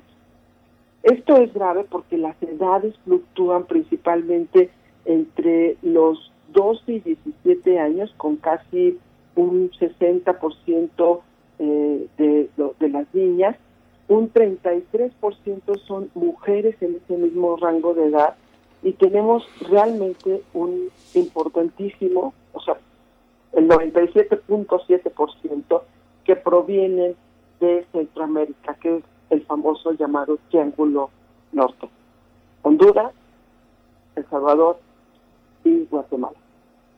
Grave es la situación que tenemos en nuestro país y no debemos olvidar que en México tenemos un marco legal muy sustentado, muy fuerte, tenemos un montón de acuerdos firmados, tenemos memorándums que nos han extendido para, para, para conformar y ser complementarios en nuestro ejercicio de la política pública, lineamientos generales de repatriación, este, tratados sobre trata de personas, eh, lineamientos de- generales de protección de la niñez, eh, la propia ley general, tenemos consejos, eh, perdón, tenemos el tema de, de la ley general de protección, tenemos la propia convención, tenemos nuestras propias regulaciones migratorias y todos los, los reglamentos, toda la normativa habla de la protección.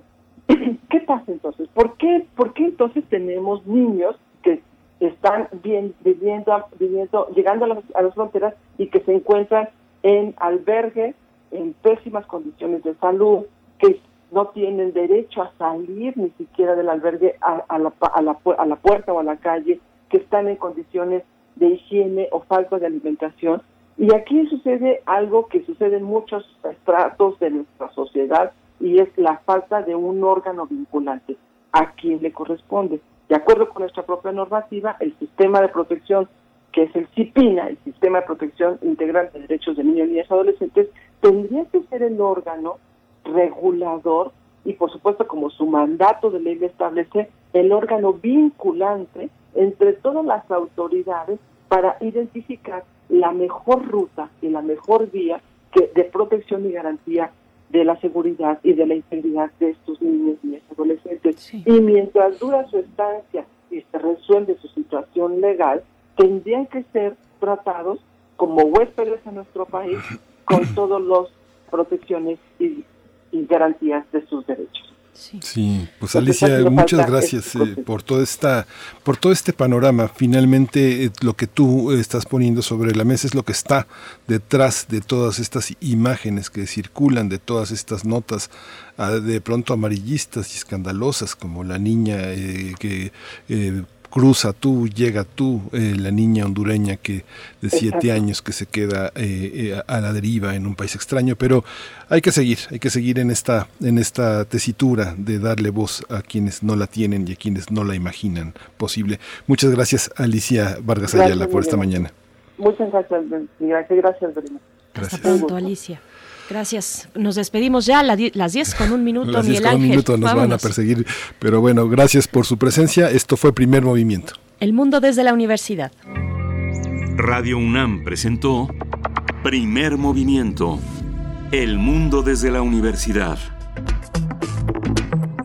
Con Berenice Camacho y Miguel Ángel Quemain en la conducción. Frida Saldívar y Violeta Berber, producción. Antonio Quijano y Patricia Zavala, noticias.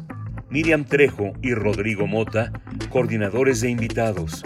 Tamara Quirós, redes sociales. Arturo González y Socorro Montes, operación técnica. Locución, Tessa Uribe y Juan Stack.